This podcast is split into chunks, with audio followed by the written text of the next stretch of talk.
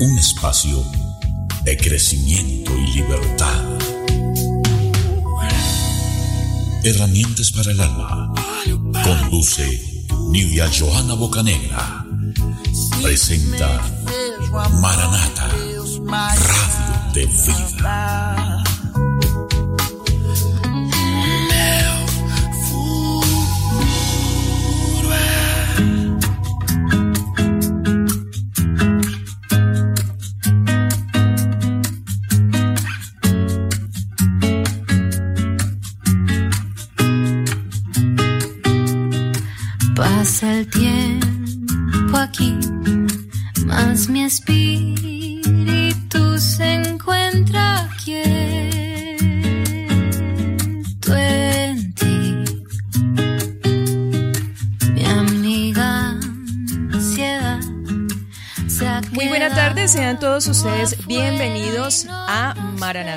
De Vida y usted que está ahí conectado, bueno, no se desconecte porque ya empezamos este su programa Herramientas para el Alma desde la maravillosa ciudad de Cali, la sucursal del cielo, por supuesto, y hacia todas las latitudes donde podamos llegar. Un saludo muy especial para nuestro director y máster que hoy nos acompaña, el señor Alexander Macías. También un saludo para usted que está ahí al otro lado y nos está escuchando y nos está acompañando.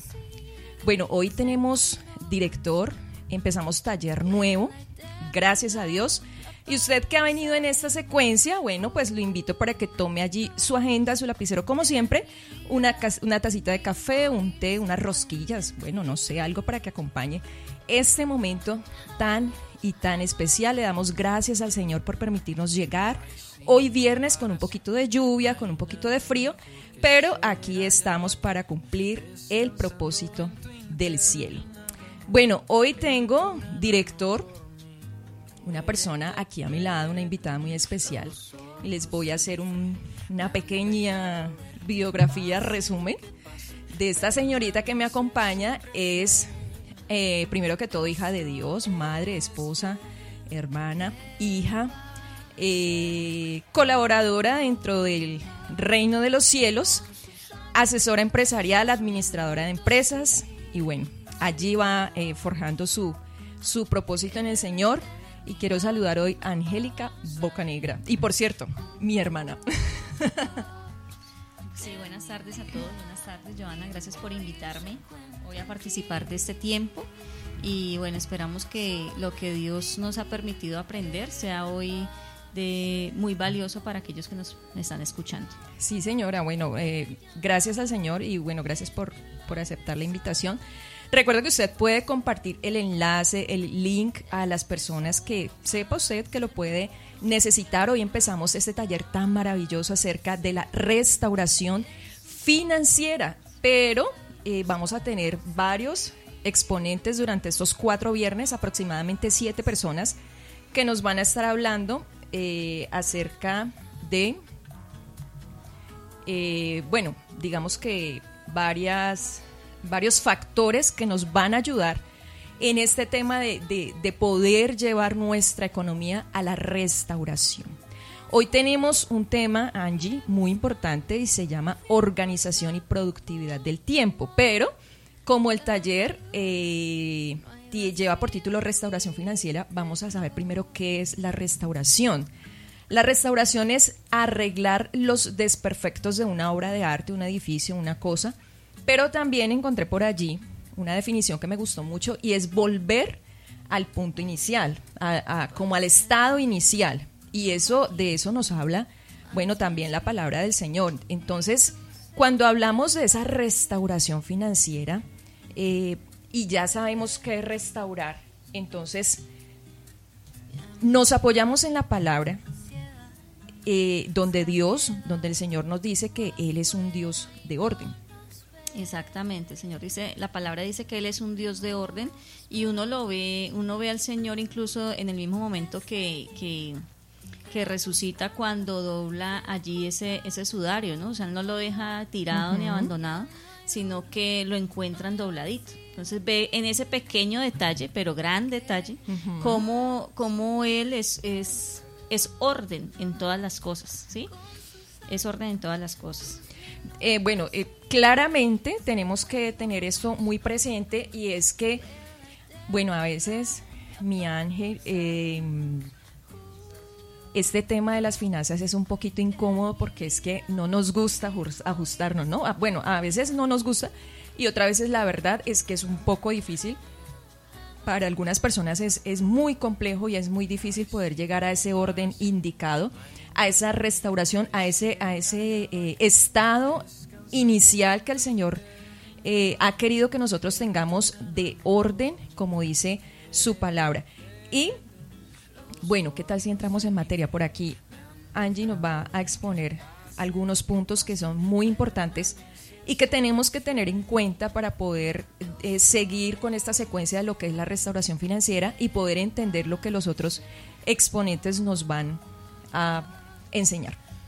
Bueno, sí, eh, si hablamos de restauración financiera, algo importante que debemos eh, analizar y de pronto por eso escogimos este, este primer tema, es el lograr llegar a organizar nuestro tiempo de tal manera que sea productivo, ¿sí? Porque eh, de pronto nuestros problemas financieros, las ruinas económicas o las situaciones de presión económica que se han venido viviendo eh, pueden ser resultado de un desorden en la, en la, puede ser resultado de un desorden en, la, en el manejo del tiempo, ¿sí? Porque tal vez no administramos bien las horas del día, porque no administramos, y ahora pues con tantos distractores que hay, con mayor razón. Entonces, eh, digamos que si queremos entrar a, a empezar a trabajar en esa sanidad de la mano de Dios de nuestras finanzas, algo que tenemos que reflexionar es que cómo estoy usando mi tiempo y qué estoy haciendo con él, ¿sí? Hoy, hoy con las deudas que tengo, hoy con las situaciones que tengo, hoy con los ingresos que tengo,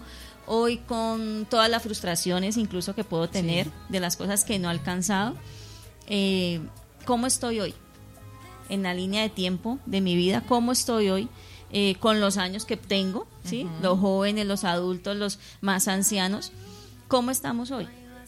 Y poder hacer como esa autoevaluación y una de las primeras cosas que debemos hacer para, para poder entrar a organizar como nuestro tiempo y que sea productivo, que uno diga, o sea, realmente estoy viendo el fruto mm, de lo que hago, porque a veces, Joana, trabajamos y trabajamos y trabajamos, pero no se ve. Mm, sí, efectivamente. Y esto es muy frustrante, ¿no? Porque no solamente es el desgaste pues de lo que uno trabaja, sino que a veces pues quisiera uno hacer muchas cosas y no las puede hacer. Exacto.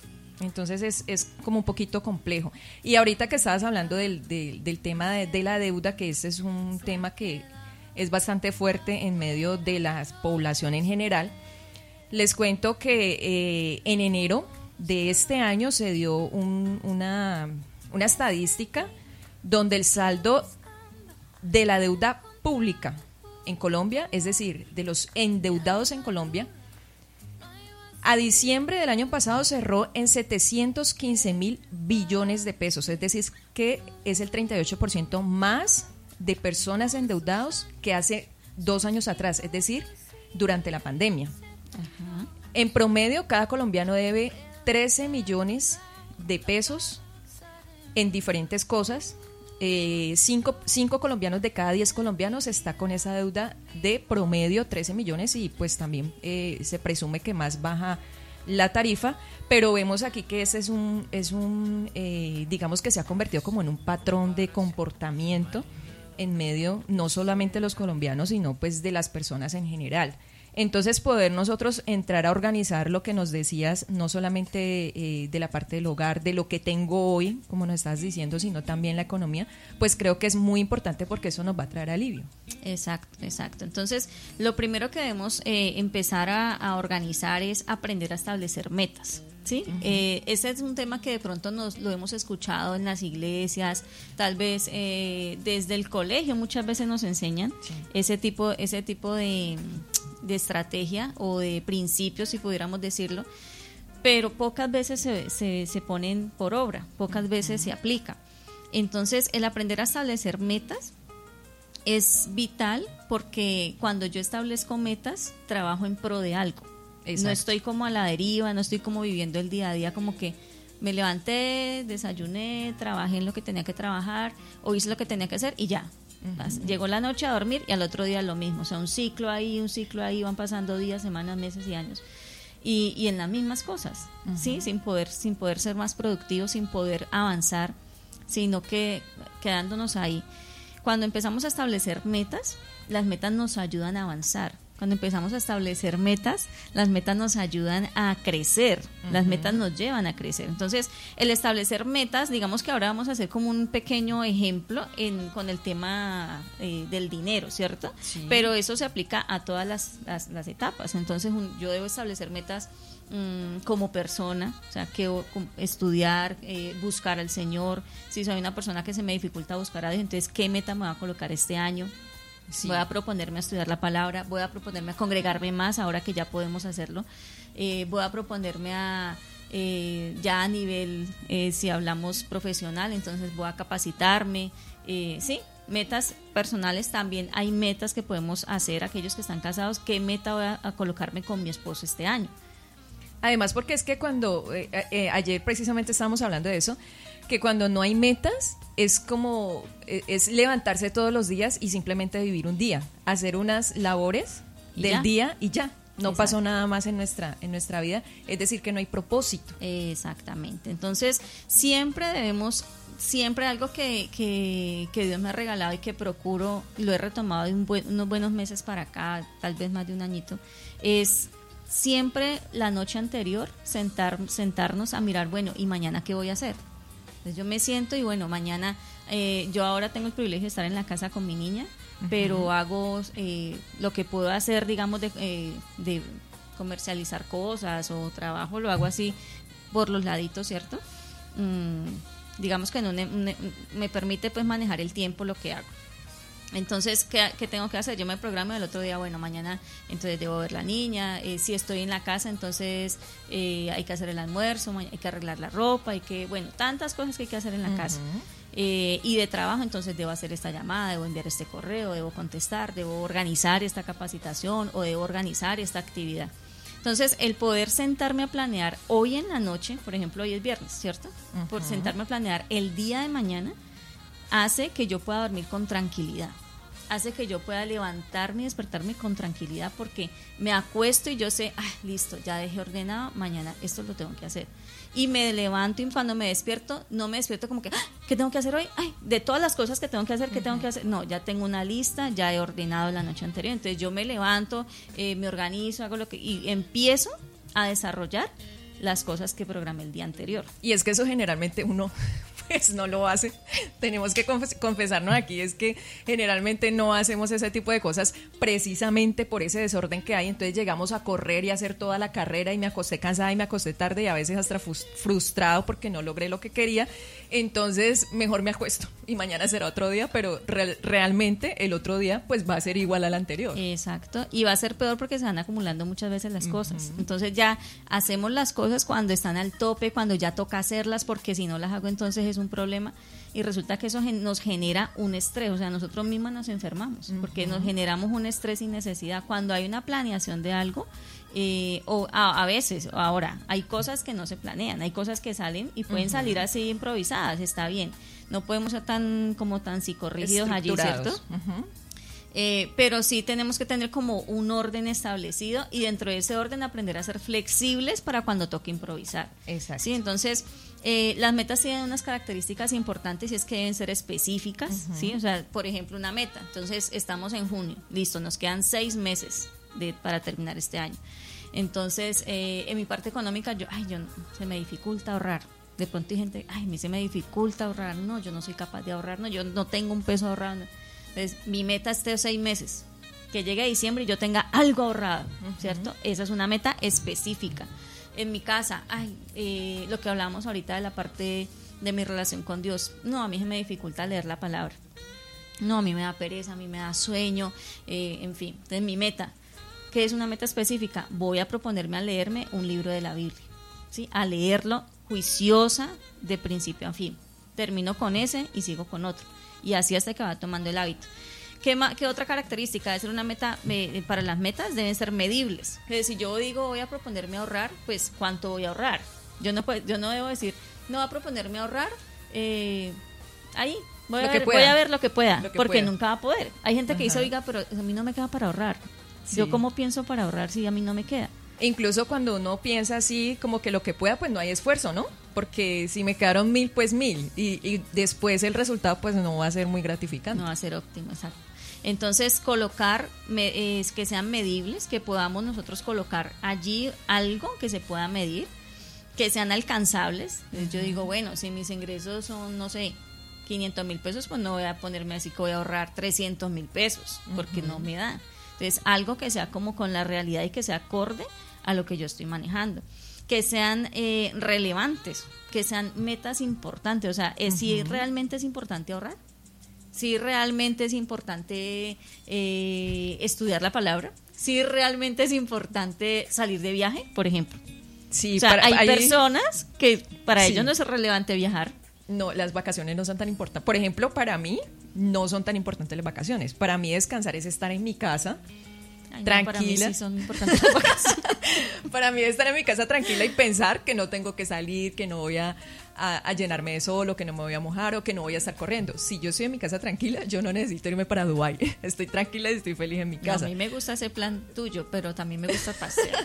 Pero, pero indiscutiblemente sí, para todo hay, hay, Hay gustos. Hay gustos y hay planes, ¿no? Pero también eh, lo que nos estás diciendo de la, de la, de la tema, del tema de la, de ser eh, como integrales, no solamente en, el- en esta parte financiera que es la que nos atañe hoy, sino también en todas las otras cosas. Entonces, por ejemplo, eh, para, para muchas personas hacer ejercicio no es tan importante Exacto. pero para otras sí. Entonces invierten en unos buenos tenis, en un gimnasio o compran elementos y hacen en su casa. Pero para otras personas eso no es tan importante, es como perder el dinero. Exacto. Entonces la meta debe ser relevante, o sea, debe ser importante, debe ser algo que a mí realmente me signifique algo, ¿sí? Eh, debe tener un tiempo establecido. Yo no, yo no debo decir, ay, me voy a colocar de meta ahorrar, ah, de ahorrar y de aquí a que... No, yo debo colocarme un tiempo.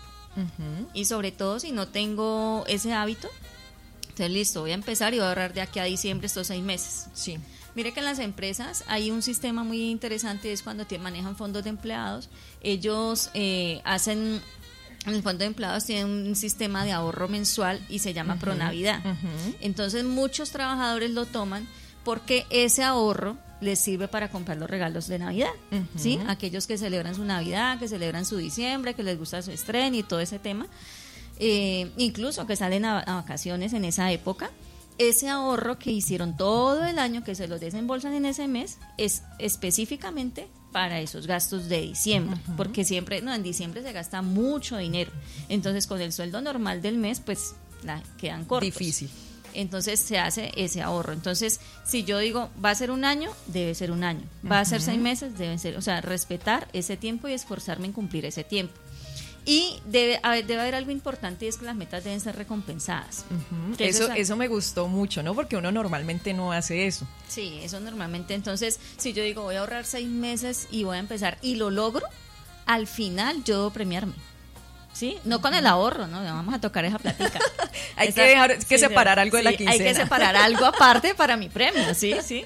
No es que eh, ahorré 100 mil, entonces me va a premiar con 50 mil. No, pues no. Ahora, el premio no tiene que ser wow, ¿no? Puede No. ser algo que a uno le guste, un helado, Sí, un, pedazo de pizza, una piscinita. No tiene que ser una cosa del otro mundo que también nos genere un gasto, pues, altísimo, ¿no? Exacto. Es, es, es como algo simbólico, ¿para qué? Para premiarme porque logré hacerlo. O sea, eh, Dios a nosotros mismos nos bendice, o sea, Dios, Dios nos, nos recompensa.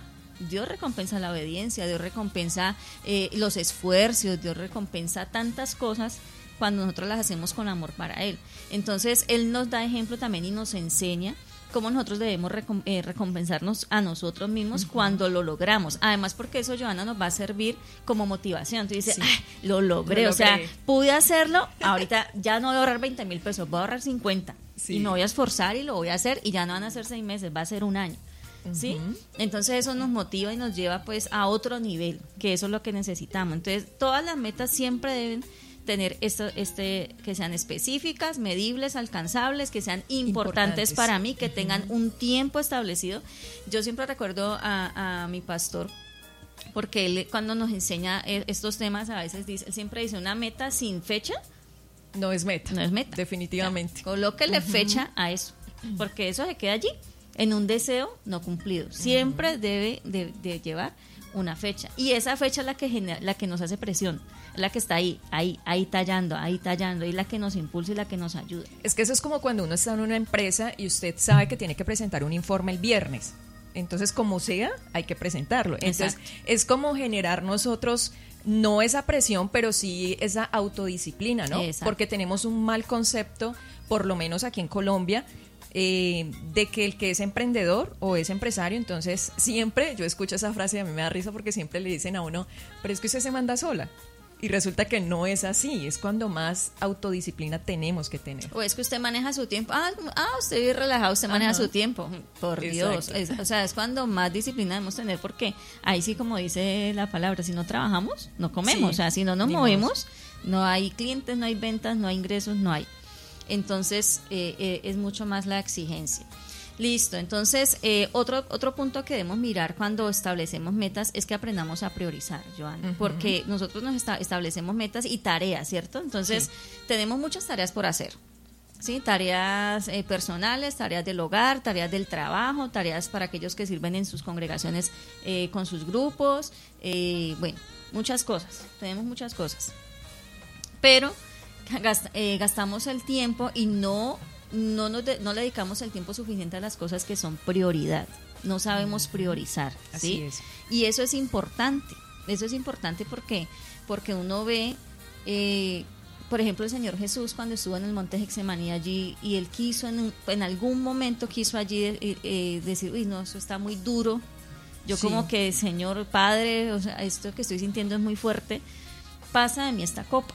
O sea, él, él- él lo pensó, él dijo, Dios mío, Padre precioso, mira lo que estoy sintiendo.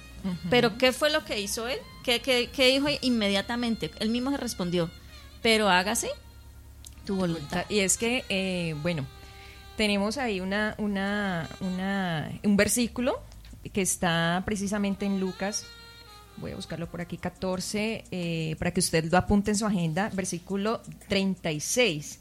Lucas 14, 36, para que tengamos como más claro lo que nos está diciendo aquí eh, Angélica.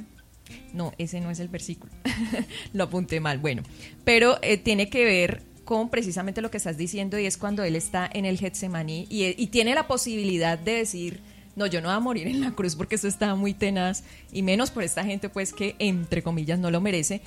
Sin embargo, está ahí eh, como cediendo su voluntad a cumplir ese propósito y a cumplir esa tarea y esa misión por la cual él fue enviado pues aquí a la tierra, que fue salvar la humanidad. Entonces, cuando hablamos de, de tener y establecer esas metas, esas tareas y priorizarlas, es precisamente no, no, como no ceder ese espacio y no ceder ese terreno a nosotros mismos de decir, hoy sí salgo a trabajar, mañana no salgo, hoy ahorro, mañana no ahorro, ¿no? Sino tener como claro eh, el cumplimiento de esa tarea o de esa meta que se ha establecido.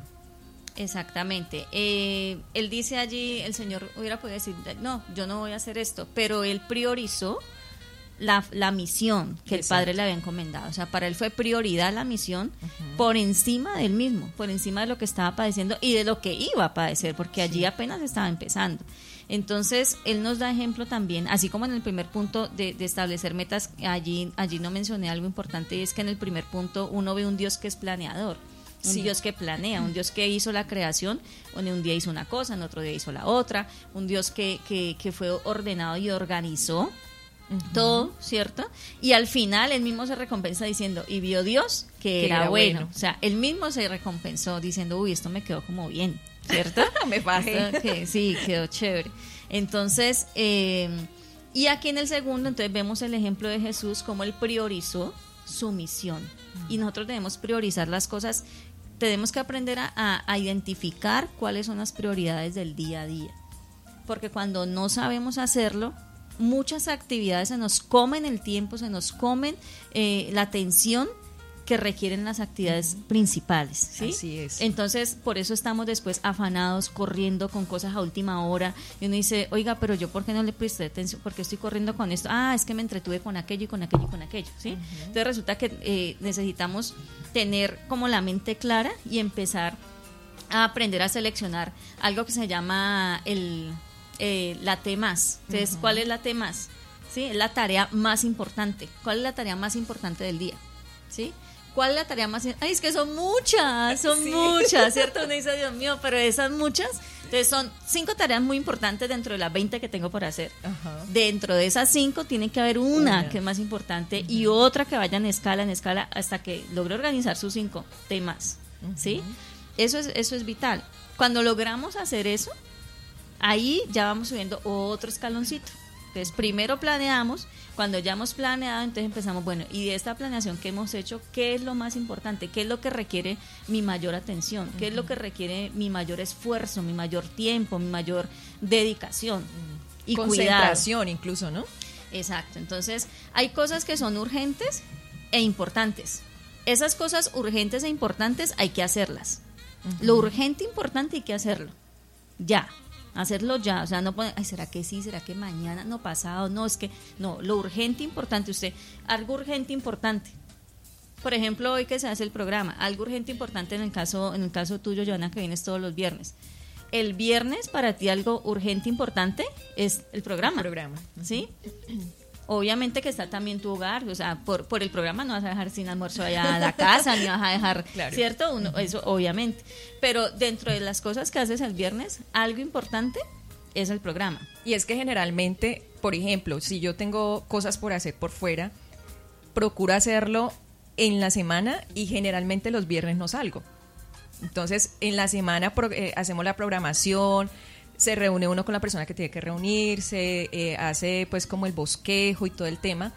Pero el viernes, pues evidentemente hay que hacer almuerzo, hay que organizar casa, hay que atender el niño, el esposo, ta, ta, ta.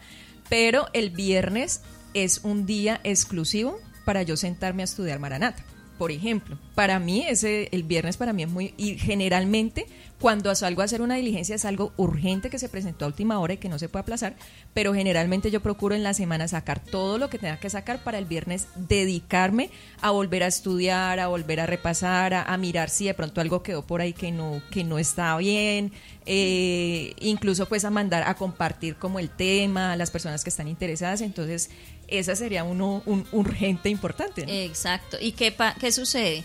Eh, si, por ejemplo, eso, si no lo tomas como urgente, importante, entonces dices, ay, no, tengo que ir al centro, tengo que ir a hacer alguna diligencia, pues de allá salgo para Maranata. O sea, me voy a las 2 de la tarde y allá llego a Maranata.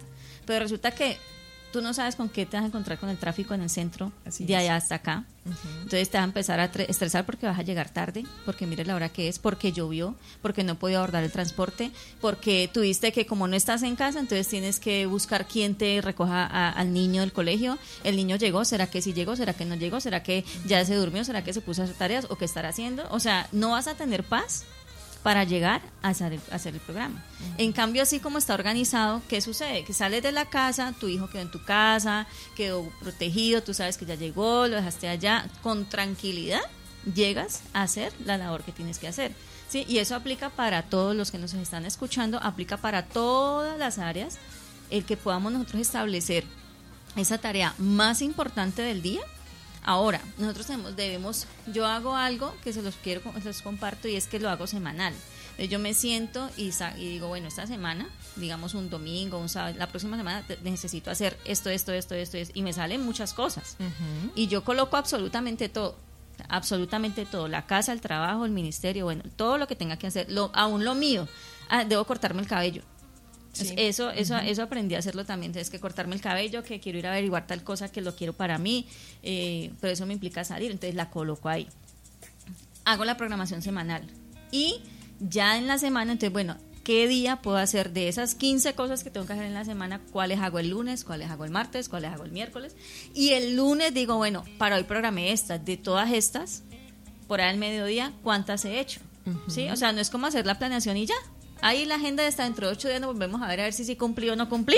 No. Es hacer la planeación, hacer mi lista, empezar a priorizar, porque si no, no vamos a aprender. Si no lo hacemos así, si no nos obligamos y, y estar revisando esa lista, no es para estarnos torturando, ¿no? Tampoco, ay, no es que no lo he hecho y no lo he hecho y no lo he hecho y me mire, yo escribí cinco tareas y no hice sino una o no hice ninguna. No sé si te ha pasado, pero a veces uno tiene la sensación de que terminó el día y no hizo nada. No hizo nada, sí. ¿Cierto? Efectivamente. A veces sucede eso. Anita, Anita, ¿quieres decir algo? Anita suspira. Anita suspira por allá. Yo estoy tomando nota y voy a hacer todas mis preguntas en, in- en incógnito y anónimo al final. Pero esa palabra es para mí, Sí. definitivamente. Una definitivamente. Todo el tiempo, todo el día no me senté, pero no vi nada. No, al final del día hice mi porcentaje y estoy en 0% de actividades alcanzadas. Ay, Dios mío. Y no, y es que es difícil, ¿no? O sea, lo, lo difícil es empezar a hacer ese trabajo y ya después supongo yo que va a ser mucho más fácil organizarse, pero eh, realmente aquí lo importante es tomar esa acción. Sí, exacto, empezar. Empezar. Empezar, y pedirle a Dios que nos ayude porque esto eh, es mucho dominio propio, o sea, no, lo que tú decías ahorita, no cederse a uno mismo, no consentirse a uno mismo porque allí juegan muchos, muchos factores que vamos a ver ahora eh, que nos impiden hacer esa priorización, esa planeación porque eso implica tiempo, o sea, sentarse difícilmente algunos escuchan, no, pero sentarme a escribir. Bueno, si usted no es de escribir en una agenda, hágalo en su celular, hágalo en su iPad, no sé, en su, eh, eh, ¿cómo se dice? Mm, su tecnología que tenga pues como a la mano, que le quede fácil, porque yo entiendo, y hay, hay otros que no, celular, no, yo todo es con agenda. O sea, hay de los dos tipos, ¿cierto? Sí. Es como sea, pero que lo, que lo hagamos. Si lo empezamos a hacer, Dios nos va a ayudar. Pero hay que perseverar, o sea, hay que tenerlo allí. Y esa, esa lista hay que estarla mirando. Entonces yo hago la lista y yo la estoy mirando. Como les decía, no con la actitud de atormentarme y, y de hacerme pues como ahí el- la tortura china de que no he hecho, no. Sino con, con el propósito de, bueno, tengo que estar repasando y voy acomodando, voy acomodando. O sea, no es una lista estática ahí que usted le hizo y la tiene que cumplir, no Sí. se, uno la va acomodando, entonces en la, al mediodía, bueno, ahora en la mañana hice esto, hice esto, ah, listo, ya, voy saliendo. Ah, no he podido hacer, entonces ahora en la- ajustamos nuestra lista, ¿sí? Pero eso es algo que al principio cuesta, pero cuando ya se logra como tener ese dominio allí con la ayuda de Dios, ya sale más natural, ya sale, ya, ya fluye más, ya se hace más rápido y ya no es ni siquiera eh, como esa carga ahí que tengo que mirar, no, sino que ya nos, nos, nos sale, nos sale, nos sale. Entonces, qué importante que podamos hacerlo porque priorizar es vital. O sea, si no priorizamos, sucede que lo que acabamos de decir, terminamos con la sensación de no haber hecho absolutamente nada y resulta que sí hicimos muchas cosas. Sí hicimos muchas cosas que también eran valiosas, sino que lo que para nosotros representaba algo importante no lo hicimos. Entonces, eso es lo que debemos corregir. ¿Por qué no lo hicimos? Eso que era tan importante y que me hace sentir que no hice nada. O sea, ¿En qué pedacito fallé allí? Eso es lo que yo debo entrar a revisar y- y hacer la corrección. Exacto. ¿Listo? Eh, otra cosa, entonces, otro punto, eh, ya cuando hemos eh, aprendido a planear, cuando hemos priorizado, cuando ya eh, estamos aprendiendo a manejar como esa, esa tarea máxima del día, eh, debemos también, eh, ah, bueno, aquí hay algo, y es que no podemos quedarnos solamente con lo urgente importante, ¿sí? Yo les decía que lo urgente importante hay que hacerlo ya. Hay cosas que no son urgentes, pero son importantes, ¿sí? Hay cosas que no son urgentes, pero son importantes. Esas cosas debemos eh, decidir y sentar, bueno, ¿cuándo las voy a hacer? Entonces, por ejemplo, eh, hay cosas que son importantes, no sé, para, por ejemplo, para un hombre que puede ser, que es importante para un hombre, para poderlo involucrar. Verse un partido de Verse fútbol. un partido de fútbol, ¿cierto? Entonces, Puede ser, ¿no? ellos entonces un partido de fútbol buenísimo que va a haber el fin de semana, ¿cierto? Pues eso es eso es importante, pero pues eso no es urgente. No es urgente. O sea, si no lo ven no, no va a pasar nada, o sea, no se va a caer la casa ni no es urgente. Sin embargo, para ellos es importante, incluso para algunas mujeres es importante. Entonces, eso que es importante, pero que no es urgente, yo debo decidir qué día lo voy a hacer. Entonces, si yo ya sé que el partido es el sábado, ah, bueno, entonces yo me programo y ya sé que el sábado destino ese tiempo para eso. ¿Sí? O yo me programo y, ah, yo quiero ir a ver un partido al estadio. Ah, bueno, entonces programe saber de los partidos que vienen este semestre, cuál va a ir a ver, si quiere ir a ver. Sí, entonces es algo que es importante para mí, pero que puede esperar y puedo colocarle un día y una hora que no tiene que ser ya. Diferente al primer punto que tiene que ser ya, porque si no lo haces, algo puede suceder. Exacto. ¿sí? Hay también cosas que son urgentes, no importantes. Son cosas que son urgentes, pero que no son importantes. Y uno diría, bueno, ahí, urgentes, no importantes. Esas son las que debemos aprender a delegar. Entonces, por ejemplo, en una, en una empresa, eh, siempre está como el gerente, los jefes y los asistentes, ¿cierto? Entonces, si el gerente solicita un informe, pues el informe no lo va a hacer el jefe. ¿Quién hace el informe? El, asistente, ¿cierto? Para el jefe, eso es urgente, es urgente porque lo pidió el gerente, ¿sí? Pero para el jefe no es importante. O sea, el que hace, vea, hágalo usted, lo delega. Él se va a ocupar de otras cosas. En cambio, para el asistente, eso sí es urgente, importante, urgente, urgente, exacto. O sea, hay que hacerlo y hay que hacerlo. Así decíamos en alguna parte donde trabajé, decía, urgente, urgente, urgente, urgente, ya, o sea, de ya para allá, ¿sí? De asistencia para abajo todo era urgente, urgente. Pero la gerencia que maneja, puros, ellos, ellos manejan puras urgencias no importantes. O sea, todo es urgente para ellos, pero todo lo delegan. Bueno, si hablamos del hogar, podríamos, podríamos decir urgente, no importante y que se puede delegar. Por ejemplo, Eh, por ejemplo, porque es que aquí tenemos que involucrar todas las áreas. Por ejemplo, yo hace mucho tiempo me, me, me solté, si lo pudiéramos decir así, de la ropa de Juan Andrés. Entonces es urgente porque pues la ropa no puede estar tirada por toda parte. Exacto. Pero yo se la delegué a él porque es tu ropa y te tienes que cargar de tu ropa. Entonces lo delegué. ¿Se podría Exacto. decir que sí? Claro, dentro del hogar el orden es, es urgente, o sea, es urgente que no esté por ahí porque se va a volver a murar, porque hay desorden, porque el niño tiene que aprender también a ser ordenado con sus propias cosas. Pero para ti no es importante porque ya lo delegaste. O sea, tú esperas que alguien cumpla eso. ¿Sí? En cambio, para él es urgente, urgente. O sea, si no lo hago, mi mamá me va a caer encima. Anita. Yo quiero hacer una pregunta. Claro, Anita. ¿Y, y qué pasa con eso eh, urgente, no importante, que tú delegas? Pero tienes esa sensación de que tienes que ir a custodiar que se haga de la manera que tú quieres. Por ejemplo, ay, no, hay que sacar la basura. Eso es urgente porque pasa ahorita. Sí, Exacto. Pero lo puedo delegar, se lo puedo hacer cualquiera de la casa. Ajá. Pero entonces tú vas y chequeas si sacó la de la, la de la nevera, la de la papelería, la del baño, la de la cocina y se quedó una. Y luego mira si, si lavó los tarritos y si les volvió a poner bolsa nueva. Eh, ¿Qué pasa con esa persecución de la delegación de la tarea urgente, no importante? ¿Eso no, qué es? ahí se vuelve una tortura. O sea, Entonces uno Hay que termina. confiar. Así que no hay que delegar, hay así que, que, no delego. confiar, hay que confiar, hay que confiar. Hay, hay que confiar porque, porque y sobre todo las mamás y las amas de casa caemos mucho en eso con los hijos y también muchas veces con los esposos, ¿no? Lo que pasa es que, eh, es que ¿sabes cuál es el problema, Anita?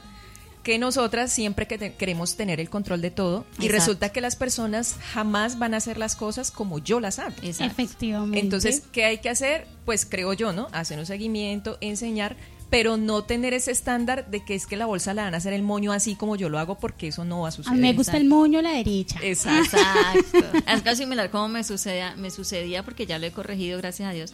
Pero sufría mucho por eso. O sea, era, la- era como la misma sensación con el tema de, la, de colgar la ropa. Entonces era algo urgente porque no me podía dejar en la lavadora, ¿cierto? Pero importante, porque yo a veces le pedí a mi esposo, ay, ve amor, hazme favor, me- mientras yo hago tal cosa, o sea, no era que yo me fuera a acostar, ¿no? Mientras yo hago tal cosa, ¿me puedes ayudar, por favor, a sacar la ropa y colgarla? Entonces, listo, bien, él todo dispuesto, lindo, la- me la colgaba. Pero cuando yo iba a ver el patio, yo, ay, un gancho para allá, otro gancho para acá. Primero la camisa, después el pantalón, después un panty, después una o los toalla. o sea, colores, no, a mí me esa- gustan juntos todos los colores. entonces, digamos que son estrés, pues con todo respeto, pero son estrés, estreses que uno mismo, presiones que uno se coloca que no son necesarias. O sea, Sí. ¿por qué, ¿qué tiene que ver que la cuelgue así? Para mí lo importante es que la hubiera colgado. que Porque se seque, Que se seque, que huela rico, que se saque a tiempo. Y, y que lo hizo, que me dio la mano y bueno, ya yo, o sea, yo la delegué, ya de- debo soltarme de eso que delegué. ¿sí? Cuando ya uno aprende a valorar eso, me dice, bueno, no tiene que ser, o sea, yo llegaba al patio y yo veía eso y me daba como algo aquí, yo Como me, me- me provocaba bajar toda la ropa y volverla otra vez a colgar, como algo así, ¿no? Como cosas así. Yo sé que no soy la única, yo sé que muchos que me están escuchando se identifican con eso. Entonces eso tiende a pasarnos mucho a nosotras y es algo que debemos corregir, eh, primero por nosotras mismas, porque eso nos quita la paz. Y pues pensemos, o sea, dejarnos robar la paz por algo que no es importante. ¿sí? sí, o sea, es algo que es manejable, algo que, que, pues, no es, no es trascendental. Entonces debemos trabajar en eso y aparte de eso, pues también le generamos una presión a la otra persona, ¿sí? Porque entonces la otra persona eh, siente que no es aprobado en absolutamente nada porque, o sea, no haces las cosas como a mí me gustan. O como yo quiero. o como yo quiero. Entonces, eso le resta también a la otra persona. Entonces, definitivamente, lo urgente importante que yo delegue es, yo debo tener la conciencia, lo voy a delegar, voy a descansar y voy a confiar. Como lo haga, estará bien. Ah, si lo hizo de una manera que no era y eso tiene unas consecuencias, entonces ahí entro a enseñar. Mira, más bien trata de hacerlo así, a enseñar. Pero si lo hizo de una manera y no afecta y si el resultado al final va a ser el mismo, pues dejémoslo que lo haga así, ¿sí? Y, y, y con eso entonces ya yo estoy tranquila y, él tam- y la otra persona está tranquila.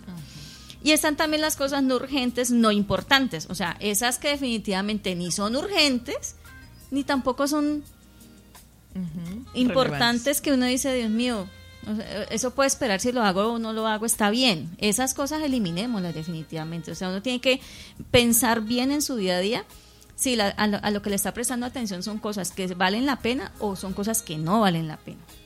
Como lo que acabamos de hablar ahorita. O sea, esa situación de yo estar ahí como eh, supervisando si lo hicieron como eso no, porque eso me resta a mí paz interior, desgaste emocional, desgaste a un físico, termino uno cansado, a veces cansado en el día, no de lo que hizo, sino como de, de estar ahí con la tensión de que, de que no está hecho a mi manera.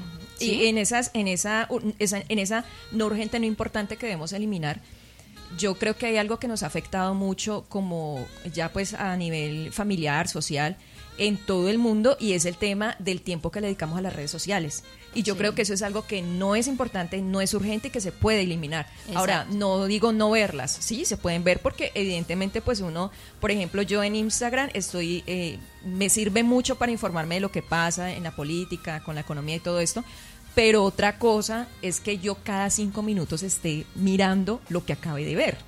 Entonces exacto. creo que esa es una, una buena, un buen ejemplo que se, que se ajusta pues allí a lo no urgente, no importante y que podemos eliminar. Sí, verifiquemos cada uno, eh, los que estamos aquí escuchando y, y aquí atendiendo este, este, este tiempo, eh, cuánto, hay, incluso en los celulares hay unos que, no sé si todos, que le sacan a uno como una estadística de cuánto tiempo gastaste hoy en Sí. WhatsApp, cuánto tiempo gastaste en, en, en- en las redes. Sí, señora. Entonces uno dice, ay, le gasté, o sea, hoy le invertí tres horas, Tres horas. al Instagram, hoy le invertí, no sé, dos horas al WhatsApp, hoy le invertí, diferente si el WhatsApp es de trabajo, ¿no? Porque Sí, claro. pues toca. Eh, entonces, si uno ve hasta ahí, uno dice, Dios mío, o sea, en esas tres- tres horas, ¿cuántas cosas hubiera, hubiese podido hacer? Entonces, como no las hago, no soy productiva. Entonces, ¿qué hace eso? Afecta a mi economía. Exactamente. Porque muchas cosas, por eso muchas veces yo trabajo y trabajo y trabajo y trabajo, pero la plata no se ve. Yo trabajo y trabajo, pero no, o sea, como que no salgo a flote, como que no salgo, pero ¿cómo estamos trabajando? ¿Cómo estamos manejando el tiempo? O sea, ¿a qué le estamos dedicando tiempo? Así. ¿Realmente si estamos trabajando, trabajando, trabajando? De hecho, por eso muchas empresas han prohibido ya eh, y, y colocan cláusulas en los contratos de trabajo del, del tema de manejo de redes y todo, porque es un distractor muy fuerte. Sí, muy fuerte. Listo, entonces ya allí sí podemos pasar entonces al puntico, ya después de que hemos priorizado, hemos establecido metas, aprender a usar las herramientas que tenemos actuales, ¿sí? Herramientas que, que estemos manejando en este tiempo. Eh, usarlas, usar lo que Dios nos suministra para poder cumplir pues con todo, eh, con todo lo que nos hemos propuesto, ¿sí? Eh, pues lo ideal es que uno se siente hacer todo esto de la mano de Dios, porque el Espíritu Santo es el que nos ayuda y el que nos, y el que nos da el dominio propio, el que nos da ayuda a hacer, e- esa es la clave, el dominio propio. Sí, a no dejarnos total. dominar de la pereza, a no dejarnos dominar del desánimo, a no dejarnos dominar eh, de tantas cosas que pueden llegar a nuestra mente y nuestro corazón para, para pagar esa intención de querer subir esos peldaños en la planeación y en el orden del tiempo, porque, porque eso va a hacer que, sí, o sea, si no, lo, si no lo logramos, vamos a seguir, si estamos estancados, vamos a seguir estancados. Y el que no está estancado se va a estancar. ¿Sí? Entonces, eh, qué importante que podamos de verdad con conciencia manejar el tiempo que además nos da Dios, porque es que el tiempo nos lo está entregando Él. Entonces, allí, por ejemplo, ahorita que hablábamos de la tarea más importante, para nosotros que buscamos de Dios, ¿cuál debería ser la tarea más importante todos los días? Nuestro tiempo con él. sí. Nuestro devocional. Esa debería ser la tema de todos los que buscamos al Señor. O sea, una, un una persona que no tiene su tiempo devocional en el día, no hizo su temas.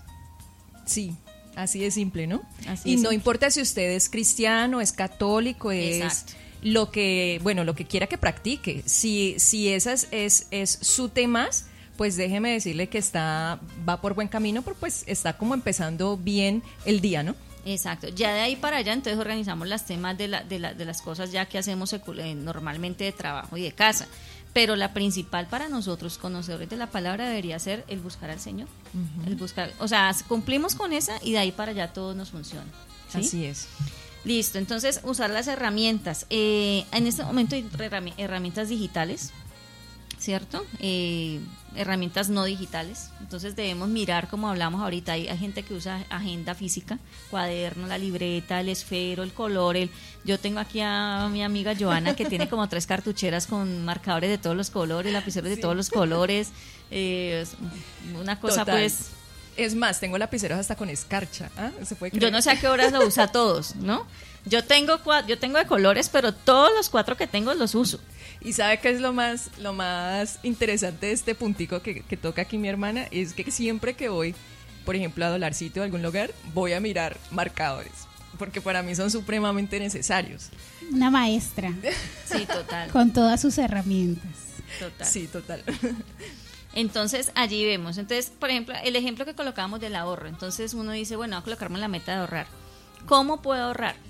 Digamos, eh, herramienta no digital, cadenas de ahorro. Hay personas que participan en cadenas, obviamente, pues cadenas de, con gente con, con gente seria, ¿no?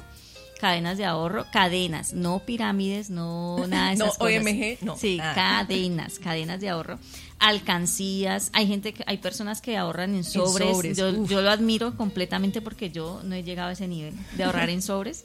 Mm, o pedir ayuda a un amigo. O sea, yo no puedo, yo no puedo ahorrar, vea, hágame el favor y guárdeme esta Guárdeme, plata. sí. Alguien Guárdeme confiable, ¿no? alguien de confianza. Guárdeme esta platica, ¿sí? Pídale ayuda a un amigo. O sea, si definitivamente usted no puede ahorrar, pídale ayuda a un amigo de confianza y que ese amigo abra una alcancía y le tenga ahí su plata guardada. Y las herramientas digitales son los fondos de empleados que hablamos ahora, las cuentas bancarias, aquellos que de pronto venden un terreno, venden una casa, venden alguna propiedad o lo que sea, mm, no sé, un CDT, es una forma, digamos que dirán, no, pero eso no genera nada de intereses, eso no, pero por lo menos no se gasta el dinero, por lo Exacto. menos no, no, no, lo, no se lo come, ¿sí? Por lo menos lo tiene allí completo para poder hacer otra una nueva inversión. Eh, ahora hay, hay algo que está muy, ya se, ya está pues que prácticamente yo creo que mucha gente ya lo tiene y es Neki y, Da- y David Plata, aquí David haciendo, aquí haciendo publicidad pues política. este tipo de plataformas que sirven para hacer transferencias y no tienen costo de transferencia, no tienen, eh, o sea, todos los tienen muchos beneficios. Y además, ah, Angie, es que, por ejemplo, el Neki y de Davi Plata no es como tan fácil ir a sacar el dinero, ¿no? Entonces Exacto. es bueno también utilizarla y a mí me ha pasado eh, eso, que de pronto me van a poner, yo no, haceme la transferencia porque eh, no es tan fácil tampoco decir, ay, voy a coger 10 mil y mañana los repongo, ¿no? Porque hay que desplazarse hasta un lugar, buscarlo, entonces uno como que se abstiene y tiene un poquito más tiempo el dinero allí. Hay personas que no, no sacan su plata de la cuenta, sacan solo lo que necesitan. Exacto. Incluso hay personas que pagan todo con la tarjeta de débito para no tener efectivo porque si no se les vuelve plata de bolsillo como decimos comúnmente. Entonces usan es todo el tiempo pago electrónico o pago con tarjeta. Entonces uno tiene que buscar las herramientas, Joana, que, que le ayuden eh, porque tenemos muchos sueños, queremos hacer muchas cosas, tenemos muchas metas, pero a veces no, no, como que no, nosotros mismos no nos ayudamos y tenemos las herramientas en la mano, ¿sí? Por ejemplo, eso, o sea, tengo que buscar qué, qué, qué me ayuda a mí para yo poder cumplir la meta que necesito, ¿sí? Para yo poder avanzar y poder crecer. En la medida que podamos hacer eso, nos vamos a ir liberando, nuestra economía se va a ir liberando. En la medida que vamos administrando el tiempo, que vamos dando prioridad a las cosas que tenemos que dar prioridad, eh, vamos a, a- ir, a ir soltando ¿sí? muchas cargas. Mira que ahí incluso nosotras hablamos ayer de un personaje, Anita, y es Nehemías. Cómo Nehemías supo utilizar las herramientas cuando se presentó ante, ante el rey y bueno, le expuso que quería ir a reparar pues la ciudad y todo, y el rey le dice, bueno, ¿y qué necesita? Pues que necesita era que el tipo ya tenía ahí cuánto de ladrillo, cuánto de madera, cuánto de piedra. El presupuesto. Exactamente, porque tenía un plan, ¿no? Y ayer hablábamos precisamente que para eh, colocar como esas tareas y esas metas, pues también hay, hay algunas cosas que son, eh, eh, digamos que tradicionales o convencionales, y son, por ejemplo, los tableros. Yo, por ejemplo, en mi casa tengo dos tableros, Sí. porque eso me ayuda mucho. O sea, agenda, agenda, mm, mm, tablero donde lo pueda mirar y está ahí en- al frente del estudio. Eh, bueno, están las agendas, los cuadernos, incluso eh, las aplicaciones digitales, los calendarios, Sí. ¿Qué más hay por allí? En Google hay, hay está el calendario pues, digital como tal. Hay, hay otras plataformas que sirven para uno organizar y planear como su... O sea, lo mismo que se hace físicamente, planear su agenda con horas, con contactos, con nombres, con todo, las hay, las hay en, en, un- en, en Internet, ¿sí? Entonces hay muchas, eso es la cuestión de, de, de buscar. Como de sentarse a pensar qué es lo que me sirve, ¿no? Exacto. Porque yo, por ejemplo, no, no soy como mucho de- del calendario de Google. O sea, yo lo pongo y ¡buh! a mí se me olvida, así suene. Pero si lo tengo en mi tablero, yo sé que la cita está al día, a tal hora, y voy, y la cumplo. Si, eh, por ejemplo, eh, en, la cuestión de, eh, del dinero, si yo sé que en mi, en mi casa la plata se me vuelve dinero de bolsillo, pues yo precisamente por eso abrí Nequi. Además porque es mucho más fácil las transferencias y los pagos. Entonces es también como sentarnos a pensar qué es lo que más nos sirve y se nos facilita. ¿Con qué, ¿Con qué nos sentimos más cómodos Exacto. también, sí? Porque de pronto si para mí no es cómodo manejar ese tipo de plataformas, sino tener mi alcancía, pues hagámoslo en la alcancía. O sea, es, es también lo que sea más cómodo para nosotros, pero que con conciencia, o sea, lo hagamos eh, sabiendo que sí nos va a ayudar, sí, que sí lo vamos a hacer. Listo, entonces cuando aprendemos a usar esas herramientas, digamos que ya esas son como tres, las tres tare- tareitas principales, ¿no? Esa planeación, esa priorización de las tareas y el uso de las herramientas. O sea, si, si nosotros nos colocamos juiciosos a aplicar esto en pequeñas cosas, les aseguro que vamos a ver el resultado. Les aseguro que vamos a ver el resultado en el día. Cuando hoy decimos, hoy el día no me alcanzó, no hice nada, no hice lo que quería, no- vamos a pasar a, uy, hice esto que era importante, lo logré. Además porque cuando cumplimos una meta nos motiva para colocarnos otra. Sí, así ¿sí? es. Cuando uno termina algo, uno dice, ay, lo pude hacer, entonces voy a seguir con esto y lo pude hacer y voy a seguir con... Y eso va alimentando como nuestra, nuestro, nuestro corazón de alegría, de, de, de propósito. ¿sí? Incluso nos trae paz, ¿no? Porque es que a veces, Anita, cuando uno tiene esos días en que hace mucho y no hace nada, termina hasta de mal genio, peleando con el esposo, Sí. hasta el pobre perrito pues lleva el bulto. Entonces, esas cosas nos traen también paz, ¿no? Y nos, nos generan, como dice la palabra, eh, una tranquilidad y un reposo que el Señor nos, nos, nos ayuda a poder cumplir con eso. Exacto, y te da, nos da, nos despeja, la misma paz despeja nuestra mente. ¿sí? Cuando uno está así no puede pensar. Entonces toma Sí. decisiones equivocadas, entonces eh, se cualquier cosa le dicen y las toma uno a mal porque tiene la cabeza saturada y el corazón saturado de- de- del estrés que le generó la situación. Eh, pero cuando las cosas procuramos hacerlas así en orden, organizadas, eh, en paz, con tranquilidad, se presenta alguna situación eh, extra y vamos a tener la tranquilidad y la paz para pensar, bueno, ¿qué hago? ¿Cómo la resuelvo? ¿Sí? Porque a veces sucede que podemos tener todo muy organizado, pero a veces salen imprevistos, a veces salen cosas así de la nada que uno dice, oiga, ¿esto dónde salió? Me dañó mi plan, me dañó mi, mi día, me dañó mi agenda. me da-". No, si, si nosotros somos, empezamos a desarrollar esa, esa planeación y, y esa priorización de las tareas y empezamos a usar herramientas que nos faciliten la administración del tiempo y de la información, que eso también es importante, las, las, las herramientas nos ayudan a manejar la información. ¿Sí? Entonces, si nosotros utilizamos eso, cuando lleguen los imprevistos, cuando lleguen las situaciones, cuando lleguen esas cosas que quieren, que se salen de lo común, pues no nos van a desestabilizar, sino que vamos a poder en un momentico, bueno, Resolver, listo, ¿no? ¿qué ha- ajá, resolver, ¿qué hacemos? ¿Qué hago? ¿Hago esto? ¿Hago lo otro? Tengo la cabeza fría para pensar, voy a poder escuchar la voz de Dios, porque hablábamos eso, o sea, cuántas veces Dios nos habla y nosotros no lo escuchamos porque estamos tan afanados, tan entretenidos, tan, tan, tan desgastados tratando de que el tiempo nos rinda y resulta que Dios hable y hable y hable y uno "Mm", y al final uno que dice no es que Dios no me habló, no es que Dios no se acuerda de mí, no es que Dios Porque es que, por- y uno escucha mucho, no, ¿y por qué, por qué a ese se le ocurrió eso y a mí no? O sea. ¿por qué a mí no me llegan esas ideas? Pues porque nuestro corazón está completamente desenfocado de poder tener la paz suficiente para escuchar las revelaciones del cielo. Exacto. Es importante eso. Entonces, bueno, ahí tenemos algo importante que, que yo creo que es una, un punto que todos debemos conocer y son los enemigos de esa organización del tiempo. Sí. ¿Qué pasa con esos enemigos? Eh, pues hemos traído aquí, pues hay muchos, ¿no? Eh, solamente vamos a mencionar algunos. eh, y son enemigos con los que tenemos que luchar, batallar. O sea, tenemos que tener claro que si queremos eh, avanzar en este manejo del tiempo, avanzar en este tema, debemos tener una clara decisión y determinación frente a las cosas que vamos a hablar. Una de ellas es la ambigüedad de las metas. Eh, cuando yo coloco metas ahí como que sí, como que no, como que son como que como que parece pero no parece, como que no son claras, ¿sí? Esa misma confusión en la meta me va a traer confusión a mí. Entonces me va a impedir que yo pueda caminar en pro de esa meta, ¿sí? Ahora, aquí estamos hablando de cosas, de todo lo que estamos hablando terrenal, ¿cierto? Pero si hablamos también de lo que Dios, eh, del tiempo que estamos viviendo, o sea, nosotros tenemos que tener, ¿cuál es nuestra mayor meta? Verle al Señor, verlo cara a cara, ¿cierto? Verlo cara a cara, esa es nuestra mayor meta, sí. ¿cierto?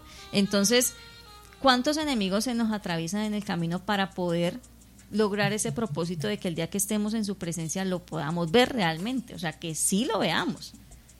¿Sí? Entonces, igual tenemos que eh, eh, manejar el tiempo de tal manera y todas las cosas eh, con, con, ese propósito de llegar a la meta que hemos puesto. Entonces, si, si las metas son claras, pues vamos a tener claridad para poder caminar en pro de ellas, vamos a asumir responsabilidades.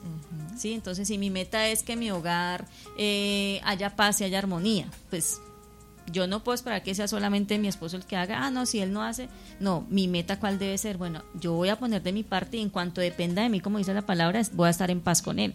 En cuanto dependa de mí, voy a estar tranquila, en cuanto dependa de mí, voy a hacer mi tarea, en cuanto dependa de mí, ¿cierto? Yo me coloco la meta y yo debo asumir la responsabilidad de esa meta. Ese, eh, ahí hay un, hay un buen ejemplo y es, por ejemplo, valga la redundancia, la gente que, lo que hablamos ahora de las vacaciones, ¿no? Entonces, no, yo en un año me quiero ir a San Andrés, pero pues ¿qué tiene que hacer para poder cumplir esa meta? Entonces, efectivamente es mecatear menos y proponerse un ahorro con un valor establecido y con un tiempo establecido. Entonces, por ejemplo, a la gente, los que son emprendedores, entonces, ¿cómo hago para capitalizarme? Ah, bueno, voy a sacar un porcentaje de mi ganancia y lo voy a guardar para capitalizarme. Exacto. Porque ¿cómo hacemos para capitalizarnos si todo, si todo el porcentaje de la rentabilidad me lo gasto? Es imposible. Y eso es, y ese es el error que cometen la mayoría de los emprendedores. Listo, entonces la ambigüedad. La, otra, otro enemigo de la organización del tiempo son los distractores, ¿sí? Y aquí hay varias cositas. Entonces, digamos que en la parte económica, eh, un distractor fuerte es la falsa comodidad que ofrece, por ejemplo, los taxis. Entonces yo prefiero irme en taxi porque es que si me voy en mío tengo que levantarme una hora y media más temprano, por eso me van a empujar, me van a pisar, el mío me deja por allá, me toca caminar dos cuadras, tres cuadras. No, yo más bien prefiero pagar los 10 mil pesos del taxi. Pero es que el mío, ¿cuánto vale el transporte? El pasaje como 2.500. 500. Imagínese la diferencia de 2.500 a 10.000. ¿sí? Ahora, cuando eso es de vez en cuando, pues no hay problema. Pero cuando yo lo hago todos los santos días, son 10 mil pesos de lunes a viernes, son 50 mil pesos. Semanales. Solamente en un trayecto. Si hubiese sido de a 2.500 pesos, ¿cuánto hubiese sido? La mitad. ¿Sí? Solamente en un trayecto. O sea, la mitad no, hubiesen, hubiesen sido 10 mil pesos. 10 mil pesos, una parte. Entonces, eh, cuando uno hace esos cálculos, uno dice, uy, no, o sea, me tiré en una semana 50 mil pesos en taxi cuando debía haberme gastado 10 mil. Y solo por comodidad, o sea, porque no quiero madrugar más, porque no quiero caminar, porque no quiero estar apretada, porque no quiero esperar y tener paciencia para esperar. Ojo que aquí hay que hacer una aclaración y es, estamos hablando es de la comodidad, ¿no? Porque hay casos donde definitivamente hay que tomar un, taxi, hay que tomar una plataforma, por lo que sea. Pero cuando hablamos de comodidad es algo que es repetitivo. Exacto, y es algo que estoy haciendo porque ah, por pereza, ¿sí? Porque no quiero eh, eh, esforzarme más en lo que tengo que hacer. Eh, las comidas rápidas.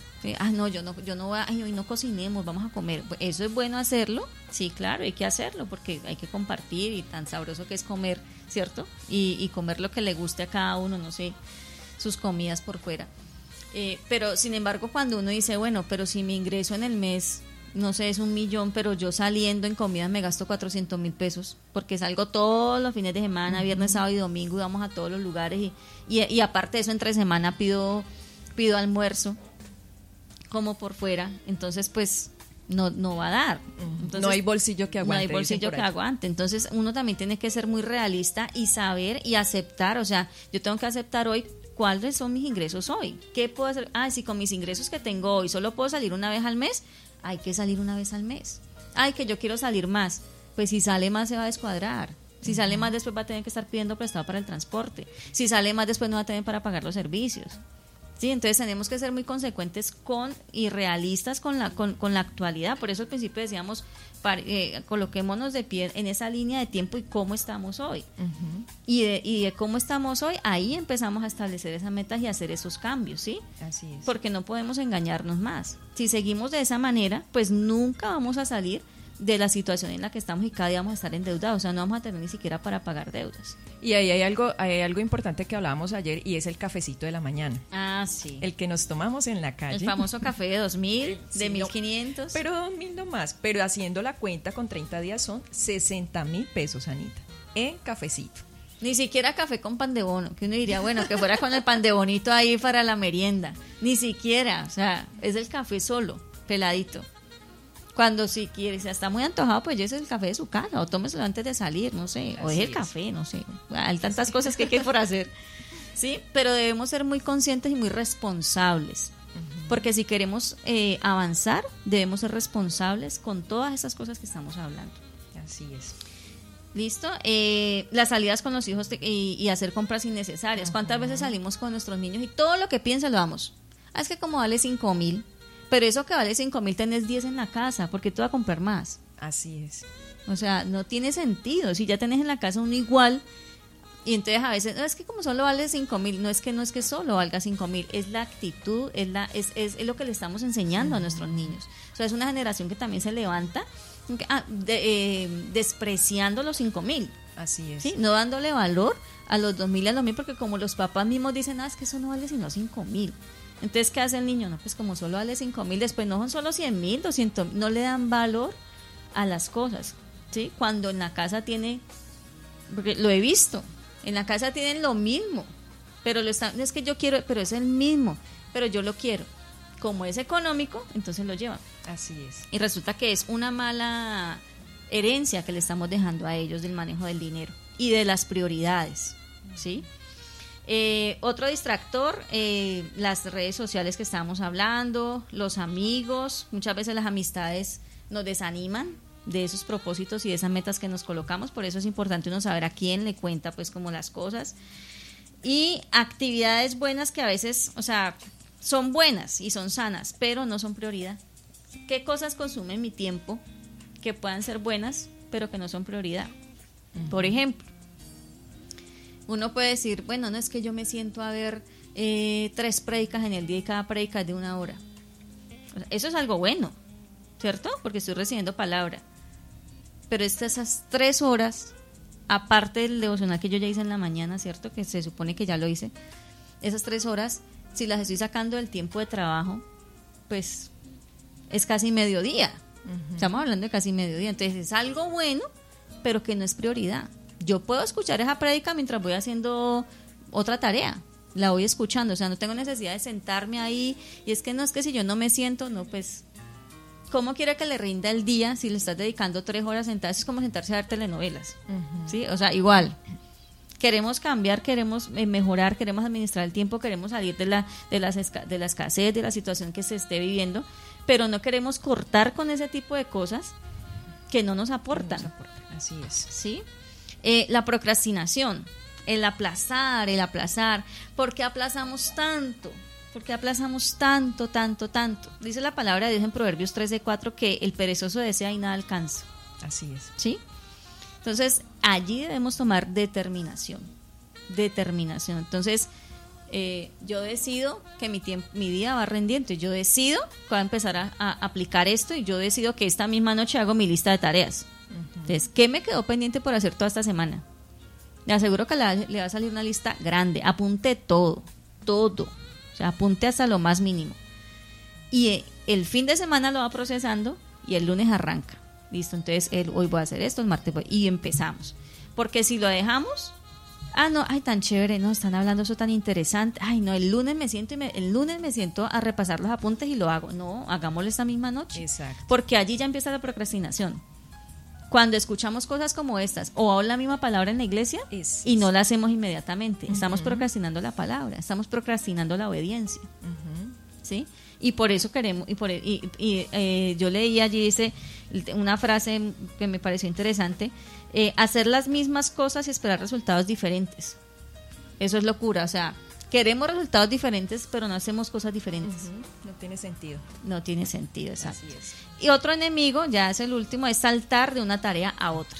Entonces, todo lo dejo inconcluso. Todo lo dejo inconcluso.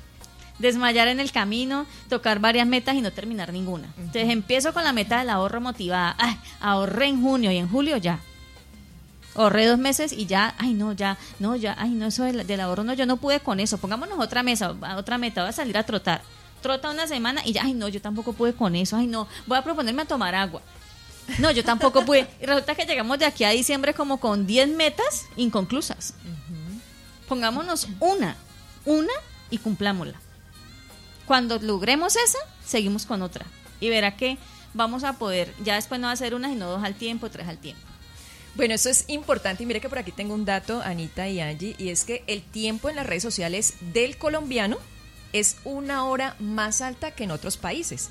Y en otros países el tiempo promedio del día de una persona en las redes sociales es de 3 horas 46 minutos. Oh, Dios. Es decir, que el tiempo de un colombiano en las redes sociales diario es aproximadamente 4 horas 46 minutos en las plataformas. O sea, casi 5 horas, casi una jornada laboral, una jornada de es. 8 horas.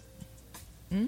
¿Cómo les parece? Interesante este dato, ¿no? Sí. Para que tomemos medidas porque definitivamente eh, Nigeria ocupa el primer lugar en el ranking, pero Colombia está ahí cerquita también.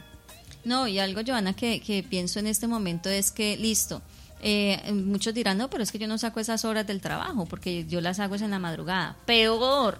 O sea, uno no sabe qué es peor. Si sacarlas del trabajo porque estás, estás robando, estás robando el tiempo de esa empresa, te estás robando a ti mismo si eres emprendedor, eh, estás, no estás siendo productivo, estás estancado.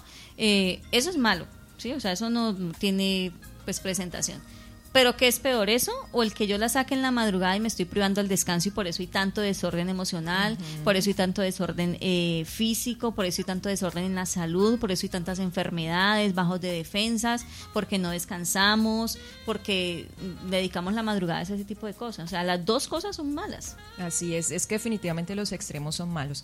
Bueno, Anita, no sé si usted nos puede, desea aportar algo o nos, o nos regala una canción hermosa que me encontré hoy y que quiero que nuestros oyentes la escuchen para pasar, eh, después de la canción, vamos a ver cuáles son las recomendaciones que nos trae esta asesora empresarial, que definitivamente esta eh, información es muy, pero muy importante para todos nosotros.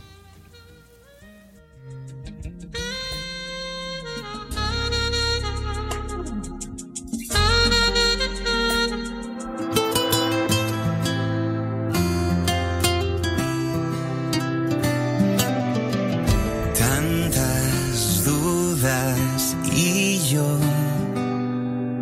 Mil preguntas y tú.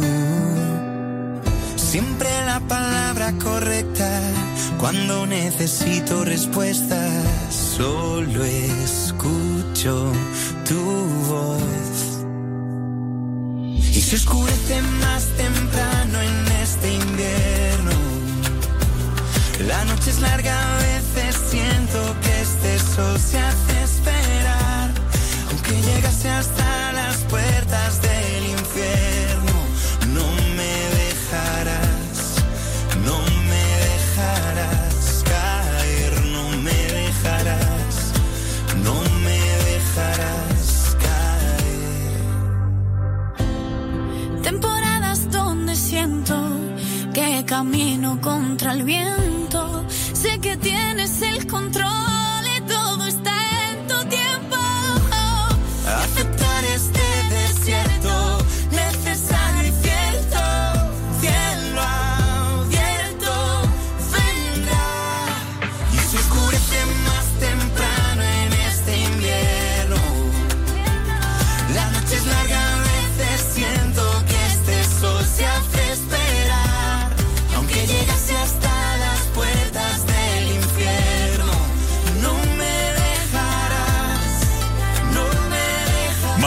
radio te lleva a la presencia de Dios. Bueno, y definitivamente nuestro Dios no nos dejará y si nosotros vamos pegaditos de su mano, vamos a poder empezar a darle forma y a ordenar, a priorizar y organizar este tiempo y el dinero que evidentemente es tan importante esta labor de la mayordomía. Bueno, mi Angie, tenemos por aquí recomendaciones. ¿Qué recomendaciones nos puede dar una asesora empresarial para nosotros empezar a corregir todas estas cosas y esos faltantes que definitivamente estamos como medio fritos por acá? Bueno, la primera es organizar, entrar en un orden, ¿no? En un orden total, orden no solamente externo, sino empezar por nuestro corazón y nuestra mente. Entonces, sentarnos y, como decíamos, sentarnos a- a mirar, sea con celular o con agenda, lo que sea, dónde estamos, cómo nos sentimos, qué queremos, organizar nuestras, nuestras ideas, nuestro pensamiento, actualizar nuestra lista de tareas todos los días, las veces que sea necesario, purgar la lista, ¿no? O sea, ir, ir tachando lo que vamos purgando ahí, vamos tachando y eh, a medida que uno va tachando se va motivando. Dice, sí puedo, sí puedo. Se siente sí un fresquito por allá. Sí.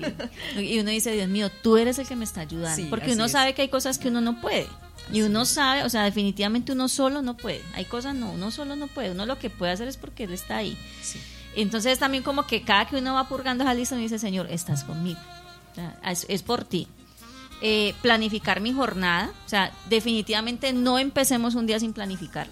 Así esa planificación al otro día se salga porque salen cosas es, eh, extras, no importa. Planifiquemos, no dejemos de planificar porque a veces nos desanimamos por eso. Y la planificación no incluye solamente las personas que trabajan, los que son emprendedores, sino también las amas de casa. Exactamente. Entonces planifique, bueno, a tal hora voy a hacer el almuerzo, en la medida que se pueda, hoy voy a salir a mercar, hablamos de eso, que hay gente, Anita, que no tiene de pronto establecido un día para mercar, entonces sale corriendo un día cualquiera, compra en cualquier parte, a cualquier precio, y resulta que el mercado le sale muchísimo más costoso. Entonces, esto aplica también para las amas de casa. O también sabe qué hacen, a veces salen, aparte de lo que acabas de, de decir, salen y no llevan la lista. O sea, llegan al supermercado y no saben qué tienen que comprar. Empiezan a hacer, ay, a mí me parece que allá como que falta la sal. yo creo que yo vi el tarro como bajito. Ay, es que yo no me acuerdo si era la sal o el azúcar. No, pues llevemos la sal por si la mosca. Y el azúcar también por si la mosca. Y resulta que podía haberse ahorrado esa platica y comprar otra cosa. Así ¿Por qué? es. Porque no se sentó a mirar, voy a llevar zanahoria, me falta esto, me falta... Ah, bueno, eh, si usted ya está tan hábil, usted está mentalmente, lo- usted va y mira la alacena y dice, me falta tal, tal, tal, tal, y ya en su cabeza usted lo lleva. Pero es que a veces no hacemos ni siquiera eso. Entonces llegamos es a pensar qué es lo que vamos a, a- a llevar. Entonces es. estamos llevando cosas que ya hay y nos queda faltando lo que, lo que falta, porque no nos acordamos. Eh, aprender y mejorar. Eso es, una, eso es parte de la organización. Aprender y mejorar. O sea, estos temas son para eso, para aprender. Yo le quitaría mejorar y colocaría más bien cambiar. Cambiar, porque, transformar. porque Dios no nos habla de mejorar. Dios nos habla de transformación, Dios nos habla de cambio, ¿sí? O sea, yo he estado haciendo esa tarea en mi vida de estar de quitar esa palabra de mejorar. Sí, sí. Dios Dios me habló hace un tiempo, eh, o sea, yo no tú- yo no quiero que tú mejores, quiero que tú cambies. Y eso es lo que lo que he estado como trabajando, entonces aprender y cambiar. No competir, que eh, a poner a competir mis- mi vida profesional con mi vida personal, no. O sea, pueda que yo no, que no sea tan exitoso en una, pero en la otra sí, y, y, y no me hace mal, ¿sí? O sea, soy, soy igual, sigo siendo hija de Dios y Dios me ayuda a salir adelante en, en- en las, en las dos esferas. Eh, cuando ya organizamos, otra cosa importante, otra recomendación es concentrarme. O sea, concentrar, enfocarme en una sola cosa a la vez, como hablamos ahorita. No nos coloquemos 10 metas, ni 5 ni 3, colóquese una. Y una que sea medible, una que sea con todas las características que ya vimos, que usted sepa que pueda cumplir. Y es que definitivamente la palabra de Dios no se equivoca porque Job nos habla y nos dice, determinarás una sola cosa y sobre tus caminos resplandecerá Resplandecerá. la luz. No te dice ni, res- eh, determínate tres, no, es una. Y cuando ya puedas con esa una, entonces vas a poder con dos. Exacto. No, y nosotros lo vemos que es muy motivacional cuando uno, cuando uno puede con algo, como que es como si cuando se infla un globo, o sea, como que te inyectan, como que uno dice, Dios mío, pude, pude, ¿sí? Entonces vamos por más, vamos por más. Eh, dividir las tareas en tareas pequeñas, ¿sí? Dividir las tareas en tareas, entonces, lo que hablábamos, entonces, todas las tareas de la semana, divididas las diarias. Entonces, por ejemplo, lo que hablábamos, una ama de casa, ah, listo, necesito mercar, lavar el baño esta semana, cambiar los tendidos, no haga todo en un solo día, no haga todo en un solo día porque se va a quemar. Te cuento que, te cuento Anita, Ahora que mi hermana toca ese tema, que yo era así, ¿no? Y entonces me daba a la una de la mañana lavando el baño. Y al otro día estaba rendida, muerta, acabada, amargada, de- desordenada, malgeniada, de todo. Igualmente me quedaban cosas sin hacer hasta que yo dije, no, yo no puedo seguir así porque es que me voy a morir. Me estoy matando, me estoy suicidando lentamente. Pero es- yo creo que la mayoría nos, nos, nos ha pasado eso en algún momento de nuestra vida, porque a mí me sucedía era que yo cogía el sábado, que era mi día de descanso, y yo me levantaba desde las 7, hacía oficio y me daban las 9 de la noche, y yo todo el santo, y yo vivía en un lugar pequeño. Entonces yo decía, pero era que hacía aseo general de absolutamente todas las cosas, ¿no? Entonces yo no quería que el tarro me quedara con nada. Entonces yo me quitaba, hasta a mi esposo le decía, quítate todo y echemos todo ahí, no quiero que me quede nada, no quiero que me quede nada sucio, nada, nada, nada. Cámbiate de una vez, póngase la pijama. Entonces yo no, era, o sea, así de ese nivel de exageración de que yo quería que no me quedara nada. Trapeaba y no vas a pisar, porque ya acabé de trapear. Entonces era una cosa pues ya Una- salida. una situación de tener el control de absolutamente Sí, todo. o sea, ya muy, es muy, muy, muy extrema. Entonces, eh, ya uno con el tiempo Dios le va enseñando que no. O sea, un día puedes hacer una cosa, otro día puedes hacer otra. Y todo tiene su tiempo, dice el Señor. Exacto. Eh, concentrarme en analizar las horas más productivas, Giovanna. Hay personas que son muy productivas en la noche, hay otras que son más productivas en la mañana. Si yo no soy productiva en la mañana y, y- y las demás personas sí, pues yo no tengo por qué sentirme mal. O ¿sí? juzgar al otro. O juzgar al otro. Sí, ay, no es que usted no se levanta, es que usted. Pero resulta que es que ese otro es productivo en la noche, porque es nocturno. Ahora, eh, nosotros sabemos que la noche está para el descanso. Sin embargo, hay personas que son muy productivas y, y cosas puntuales les va mejor haciéndolas de noche, ¿sí? Entonces, no, no juzgar al que no lleva como lo que hablábamos. Si yo lo hago en la madrugada y, tú no, pues es tu tiempo, Está o sea, bien. está bien, ¿sí? Y si yo lo hago así, pues tampoco sentirme mal como que, ay, no, es que yo soy la perezosa, no, o sea, cada uno sabe si es por pereza o es porque que lo está haciendo. ¿sí? Así es. Eh, concentrarnos en mantener el lugar donde estamos limpio, porque también trae, eso trae paz y trae libertad. El solo hecho de cuando nos levantamos, lo primero que hay que hacer es, bueno, mientras se, se airea un poquito la cama, dejar que se salga como el calor, eh, tender la cama y arreglar ese cuarto. Eso es lo primero que debería quedar listo en nuestra casa antes de salir o si vamos a estar allí. Incluso, ah, no es que yo no voy a salir, entonces la cama dura hasta las 4 de la tarde sin tender o nunca la atiendo. No, así usted no vaya a salir. Porque el solo hecho de ver la cama tendida, organizada, eso es orden y le trae orden a su cerebro, le trae orden a su corazón, le trae libertad. Cuando usted deje de reguero allá de cobijas con almohadas, no, pues Terrible, sí, definitivamente. y sí. eliminar las distracciones que vimos ahora, o sea, concentrarnos, que sea una meta, eliminar esas distracciones. Eh, y por último, cuidarnos. Entonces, ¿qué, es, ¿qué implica cuidarnos? Dormir bien, porque a veces queremos administrar el tiempo, pero si no descansamos, ¿cómo hacemos? No podemos. Vivimos Exacto. cansados, no tenemos fuerza, eh, las ojeras, agotados, queremos hacer muchas, muchas cosas, pero no nos da el cuerpo. Y a veces, Angie, es que hay personas que tienen la capacidad de, por ejemplo, si no durmieron bien, tienen el tiempo, el espacio y la capacidad de recuperar esas horas de pronto un rato en la tarde o en la mañana y lo pueden hacer. Pero hay otro tipo de personas como yo que si yo no, eh, por ejemplo, esta mañana me desperté desde las dos y media y no me puedo volver a quedar dormida y tenía, tengo el espacio de pronto para, para recuperarme un poquito en el día, pero no soy capaz. No me acuesto y no soy capaz de conciliar el sueño, entonces más bien me paro a hacer algo porque sé que no me voy a dormir. Entonces, el poder uno, si ya uno sabe y detecta cómo funciona el cuerpo y cómo soy yo, pues procuremos dormir bien en la noche. Exactamente. Entonces, dormir bien, alimentarnos bien, eso es básico también porque necesitamos tener buena, buena, buena energía para, para las tareas que tenemos por hacer, eh, porque todo lo que hemos hablado, Joana, requiere de esfuerzo. Así o sea, es. eso no es que, ay, si voy a apuntar y voy a hacer la lista y ya, chumbulo, o sea, ya ll- llegó del cielo, no. Hay que ser, Todo- hay que ser, perdóname que te corte, como Tranquila. dice, eh, está muy de moda la frase, pero poco la aplicamos y es que hay que ser intencional. Intencional, exacto, hay que ser intencional. Entonces, vamos a hacer todo este taller y lo vamos a aplicar y eso va a requerir eh, esfuerzo, esfuerzo físico, esfuerzo mental, esfuerzo emocional, esfuerzo espiritual, porque necesitamos orar por eso, necesitamos también buscar qué dice la palabra de esto. así es. ¿Sí? Y eh, entonces madrugar, es importante empezar bien el día, ¿sí? Madrugar. Ustedes no quiere decir que, ay, no, yo soy nocturno, entonces me levanto todos los días a las 11 de la mañana. Pues no, o sea, tampoco. Hay que madrugar para que rinda el día. Eh, recargarnos durante el día con agua, ¿sí? Eh, con comida, a nosotros de los que estén haciendo sus ayunos, pero si no estamos haciendo ayuno, que, que lo conocemos, pues tener nuestras meriendas, tener nuestras medias mañanas, para que el su cuerpo no, no pase tiempos sí, largos, sin- largos sin sin, comida.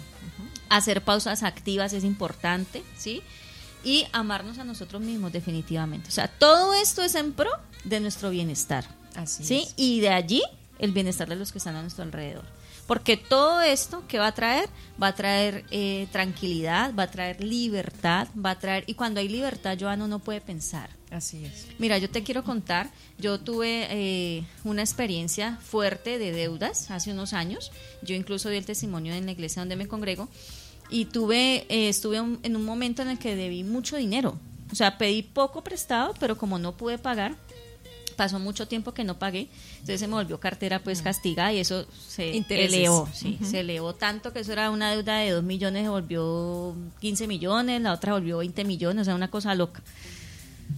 Y, y eso era un proceso, bueno, el caso es que para resumir, Dios me permitió y me dio el, el- el- la bendición de poder arreglar con estas entidades por 700 mil pesos, por 400 mil pesos. Por un millón hubo Por un millón. Soy testiga. O sea, Así cosas es. que, que yo decía, Dios mío, y yo, cuando yo hice esos pagos, obviamente hay algunos que saben del tema financiero y eso y lo escuchan y dirán, no, pues claro, porque era castigada y pues ellos les, lo que les den les sirve. Pero es que yo le decía, yo le decía a los hermanos en la iglesia, decía, pero es que si ellos dicen no le queremos recibir y punto, No reciben. no reciben. Y listo. y simplemente este- ahí tendría yo esa deuda. Pero fue tanto la bondad de Dios. Yo le dije, Señor, me- yo le dije, Dios, ayúdame, ayúdame, yo quiero pagar eso, muéstrame cómo. Y Dios me guió y me dictó la carta. Y yo mandé las propuestas, pues yo era de él, y yo coloqué ahí todo, pues que yo no podía pagar, que yo solamente podía pagar tanto y todo el cuento. Y me las aprobaron, y cuando yo pagué esos dineros, o sea, fue tanta, experimenté una libertad. De ahí para acá mi vida ha sido tan diferente. Yo antes de eso recibía mucho dinero cuando trabajaba, tenía buenos salarios, pero yo no veía la plata. ¿sí? Después de eso, los ingresos han sido menos de lo que me ganaba en ese tiempo. Y, y la veo mejor, ¿sí? La veo mejor. O sea, la gloria es para Dios porque definitivamente son ataduras, son ataduras. Entonces, todo esto, por eso decimos amarnos a nosotros mismos, porque todo esto va en pro de nuestro beneficio. Si yo tengo libertad, yo puedo pensar, por ejemplo, eso de la deuda. Yo me senté, escuché, redacté la carta, eh, hice toda la negociación, pero porque Dios me guió, porque yo estaba tranquila, ¿sí? Pero cuando uno está aturdido, pues no puede escuchar y no Y puede porque había una intención también de querer salir De de, querer ello. pagar. Y precisamente por eso el taller se llama restauración, porque lo que te pasó fue que tus finanzas volvieron al estado inicial, que es un estado de sanidad, de libertad y de paz en, en tu corazón. Anita, cuéntanos. ¿Qué nos vas a contar? Que yo levanté los dos brazos. Presente. Esta palabra es para mí. Gloria a Dios. Y tengo mensajitos, no sé, cuando ustedes me digan. Sí, Ya, ya podemos, ¿no? Vamos con ¿Sí? los mensajitos, Anita. sí, ah, señora. bueno. Entonces nos están saludando desde nuestra bella Colombia, Estados Unidos, Mali, África, Venezuela, México, España, o sea, internacionales para la gloria del Señor.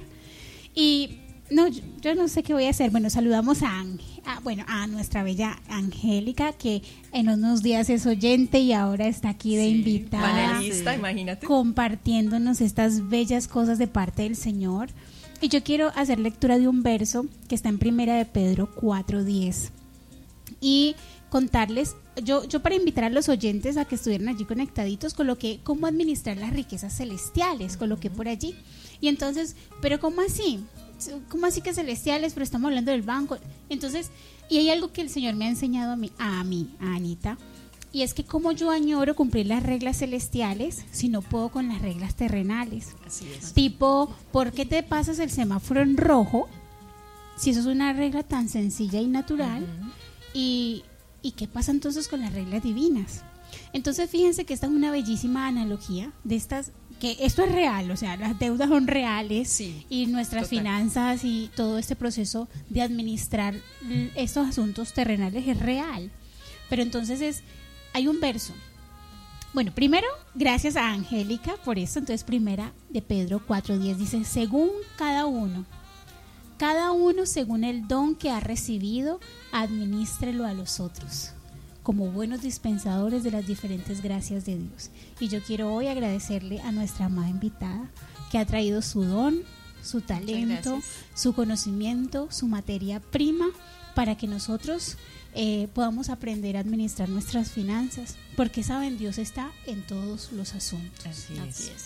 en Muchas todo. gracias. El Padre no está solamente en, en la edificación a donde nosotros vamos los domingos, sino que Él habita en nosotros y nosotros somos multi, multi, eh, eh, en, en nosotros está reflejada su multiforme gracia. Entonces unos están en salud, otros en finanzas, otros en moda, en, eh, en, en ser más bellos, más divos y comunicativos.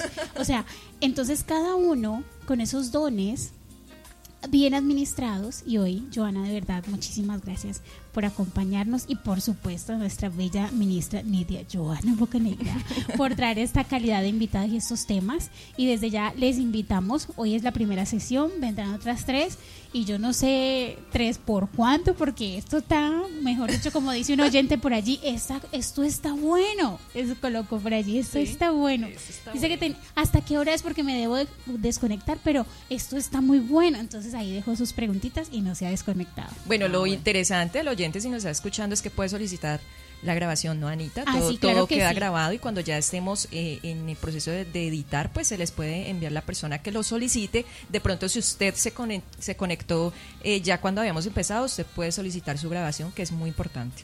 Así es, así es. Y también hay un proverbio, un proverbio no, eso está en Timoteo. Está en Timoteo, primera Timoteo 5.8. Porque si alguno no provee para los suyos, y especialmente para los de su casa, niega la fe y es peor que un incrédulo. Y esto de proveer se dice para todo. Exacto. palabra, lo material, a nivel espiritual, todo.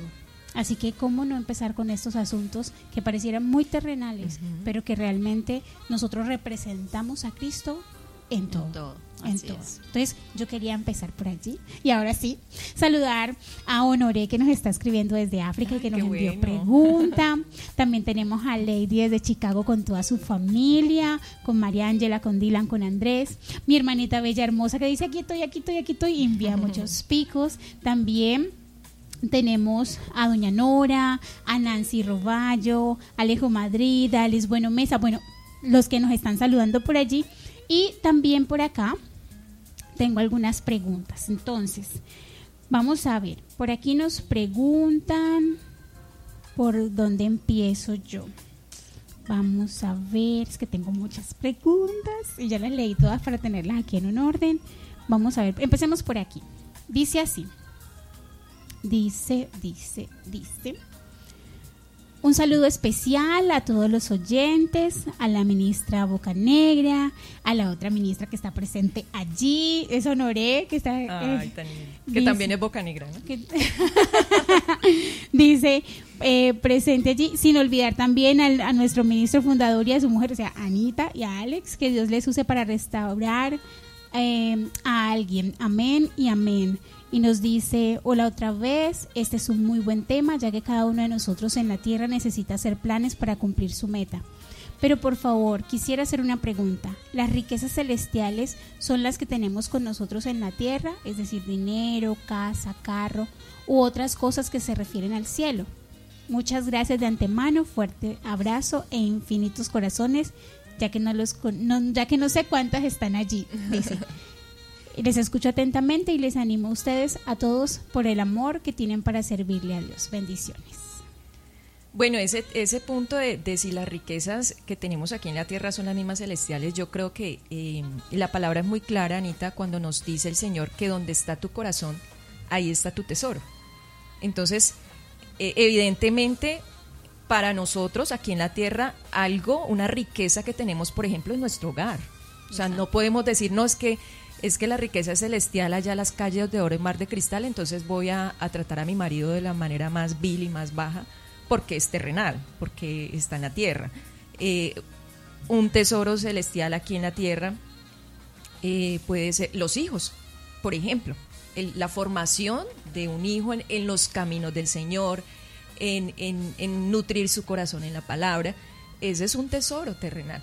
También están pues los, los espirituales, ¿no? Que es nuestra relación con el Señor, esos tiempos eh, de revelación que tenemos, esa transformación de la que nos está hablando Angie. Entonces creo que es, esa pregunta tiene que contestársela uno como muy personal de, de dónde tiene su corazón. Sin embargo, pues no, no podemos dudar que los extremos, no podemos ignorar que los extremos pues son malos y no podemos tampoco desconectarnos de esa, de esa eh, divinidad que nos habla la palabra de que pongamos nuestros ojos en las cosas que no se ven, porque las que se ven son perecederas. Amén. Yo tengo aquí dos versos. Uno es Mateo 6:33, más buscad, más buscad primeramente el reino de Dios y su justicia y todas estas cosas os serán añadidas. Y también está Efesios 1.3 que dice, bendito sea el Dios y Padre de nuestro Señor Jesucristo que nos ha bendecido con toda bendición espiritual en los lugares celestiales en Cristo. Amén. Amén. Bueno, por acá tenemos más saluditos y más preguntitas.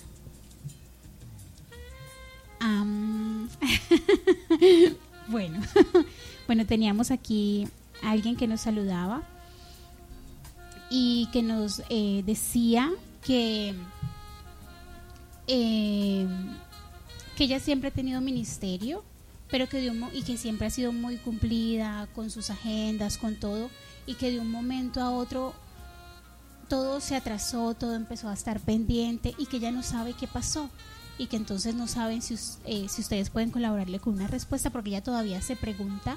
No, yo le preguntaba, ¿cambiaste de trabajo? ¿Cambiaste? Me dijo, no ha cambiado nada.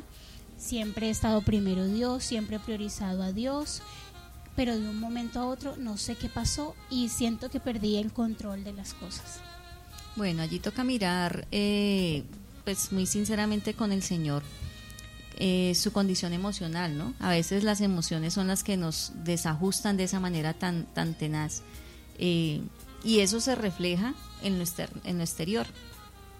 Mm, de pronto no sé si haya, si haya sufrido algún, alguna situación fuerte, algún trauma, algún choque, alguna, algo que le impactó y, y eso vino a afectar y a desestabilizarla internamente. Eso puede pasar. Mm, hay cosas que nos, que nos afectan de esa manera, sin embargo estamos tan entretenidos en otras cosas que no nos damos cuenta. ¿sí? Puede que le esté sucediendo eso y ya ni siquiera se ha percatado, ni siquiera se ha dado cuenta que es que tal cosa puntual le afectó. Ella piensa que no, pero resulta que sí. Entonces toca ser muy sinceros con Dios y sentarse a analizar, bueno, eh, a partir de qué momento empezó eso. O sea, en qué momento fue hace un año y hace un año yo cómo estaba, qué estaba viviendo, dónde estaba, con cómo estaba, con, si es casada con mi esposo, con, si no con los papás, o sea, cómo estaba mi, mi vida hace un año, en el momento que empezó eso.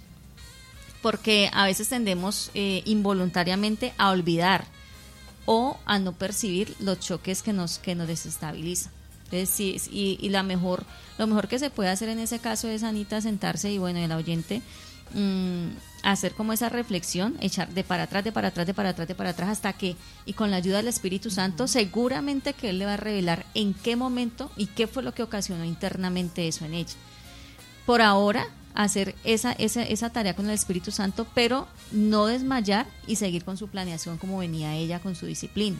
¿Sí? No, o sea, seguir con su planeación, así ella vea que no se cumpla, pero que no, no deje de hacerla. Y en el momento preciso Dios le va a revelar.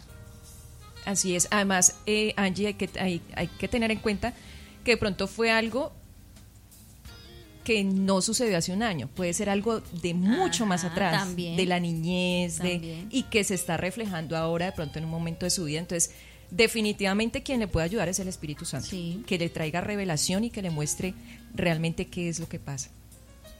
Gracias, mis amores, mis bellas ministras, todas competentes. Mm. Por acá tenemos un saludito de nuestra bella y amada Lady que nos escribe desde Chicago. Vamos a ver qué nos dice. Hola, hola, buenas noches. Buenas noches, Hermosas hermosa. ministras del reino de Dios. Amén. Muchas gracias por ese tema tan espectacular y edificante. Bueno, yo soy una de las que me gusta ahorrar bastante porque me pongo muchas metas, pero la verdad, la verdad, no soy muy disciplinada. En esa parte hay que trabajar un poco, un poco mucho más. Tan bella. Pero estos tips y estos consejos están espectacularmente aplicables. Eh, nos ha gustado mucho el programa, lo estoy escuchando con mi esposo y un hábito que tiene mi esposo es cuando recibe el sueldo, él se paga un sueldo a él mismo, o sea, le están pagando un sueldo a él, pero él se está pagando su sueldo propio. Después de que él se paga su sueldo, ahí sí paga el resto de las de las deudas, lo que son los servicios, lo que es el teléfono, bueno, todos los gastos que tiene uno en casa. Pero se ahorra de esa manera, él pagando su propio sueldo. Entonces, bueno, puede que a alguien le sirva este consejo. Y así es la manera en que nosotros también ahorramos. De todas maneras, muchas, muchísimas gracias por este tema. Muy, muy, muy bueno. Me gustaría escucharlo nuevamente. No sé dónde lo puedo escuchar. Entonces, si me colaboran con el link o con en dónde lo puedo escuchar, les agradezco mucho, mis preciosas ministras. Que tengan una excelente y bendecida noche. Saludos desde Chicago. Mm, qué hermosura. Sí, muy linda. Ay, hermosa. Gracias por ese tip, muy preciosa. Y para volverlo a escuchar, bueno, voy aquí a ponerme de acuerdo con el direct, que haga allí sus con sus dones y sus talentos. haga las ediciones, mi corazón, y en cuanto esté listo, te comparto el audio para que lo puedas escuchar nuevamente y compartir con quien consideres que, que le pueda ser de bendición. Por aquí también les envían muchos besos, les envían muchos corazones. Por aquí les dice, ah, les envío a las tres corazones infinitos a cada uno. Oh, Mm, Gracias. ya, Gracias. ya. Y Por acá nos dicen Dios les bendiga poderosamente. Por acá les envían más corazones. Por acá les dicen amén. Saludo también a la señora Carmen Mutis, a Nancy Roballo, a Doña Nora, al Ministerio Adoradores del Gran Rey de Venezuela, a Cristo viene de México. Por aquí tenemos más preguntas. Dice, eh, vamos a ver. Dice, ¿cómo puede una ama de casa ahorrar si no está trabajando?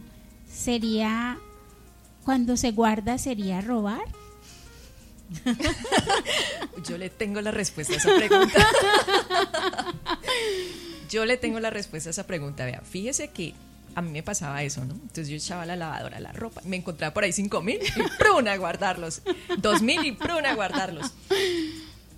¿Qué es lo que tiene uno que mirar aquí? Creo yo, la intencionalidad con la que yo guardo ese dinero, ¿sí? Entonces yo hice la misma pregunta a mi pastora porque hubo un momento en que yo dije, ay, ¿será que yo estoy haciendo mal con estos cinco mil que me guardo? Y yo hice esa pregunta y ella, y ella me llevaba a reflexionar en eso. Bueno, ¿cuál es la intención? Que el billete no se desbarate allí, eh, sacarlo y entregarlo, sacarlo y robármelo con la intención de que, ay, con estos cinco mil me compro un labial. Entonces yo le decía, yo le decía, no, mi intención es esa, mi intención es que yo voy guardando, voy guardando, y si por ejemplo eh, estamos colgados con el servicio, con el costo del gas, no, pues yo que tengo aquí 20 mil y estos 20 mil son de esto y esto y esto que dejaste en los bolsillos. Ah, pero entonces no hay secreto. No hay Tú lo secreto. evidenciaste. Por eso hay que mirar la intencionalidad. ¿sí? Ahora, para una ama de, de casa, pues evidentemente va a ser un poco más difícil si no tiene un ingreso de ninguna manera, pero eh, si ya lo hablamos a nivel de, de- dinero eh, como tal tangible, pues hay que mirar la intencionalidad, pero una ama de casa tiene muchas maneras de ahorrar. Entonces, cuando no tenemos todas las luces prendidas, sino que tenemos la que necesitamos. Si yo coloco el televisor a hablar y hablar y hablar, pero yo estoy en la cocina, pues evidentemente no estamos ahorrando.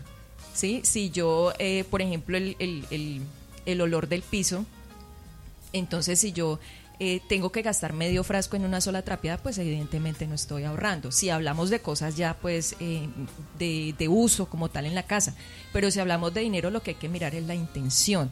No puede haber, no hay robo cuando no hay secreto. Así es. Y, y sí, es que se me acaba de ocurrir, esa sí es mía.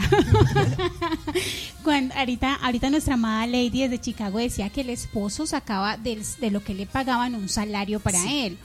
Cuando uno está lavando y encuentra el billetico en la lavadora y en el, el billete, ¿puedo sacar eso como mi sueldo. Pues a ver, yo por eso lo digo, cuando no Para el hay labial, para el cuando no hay, labial.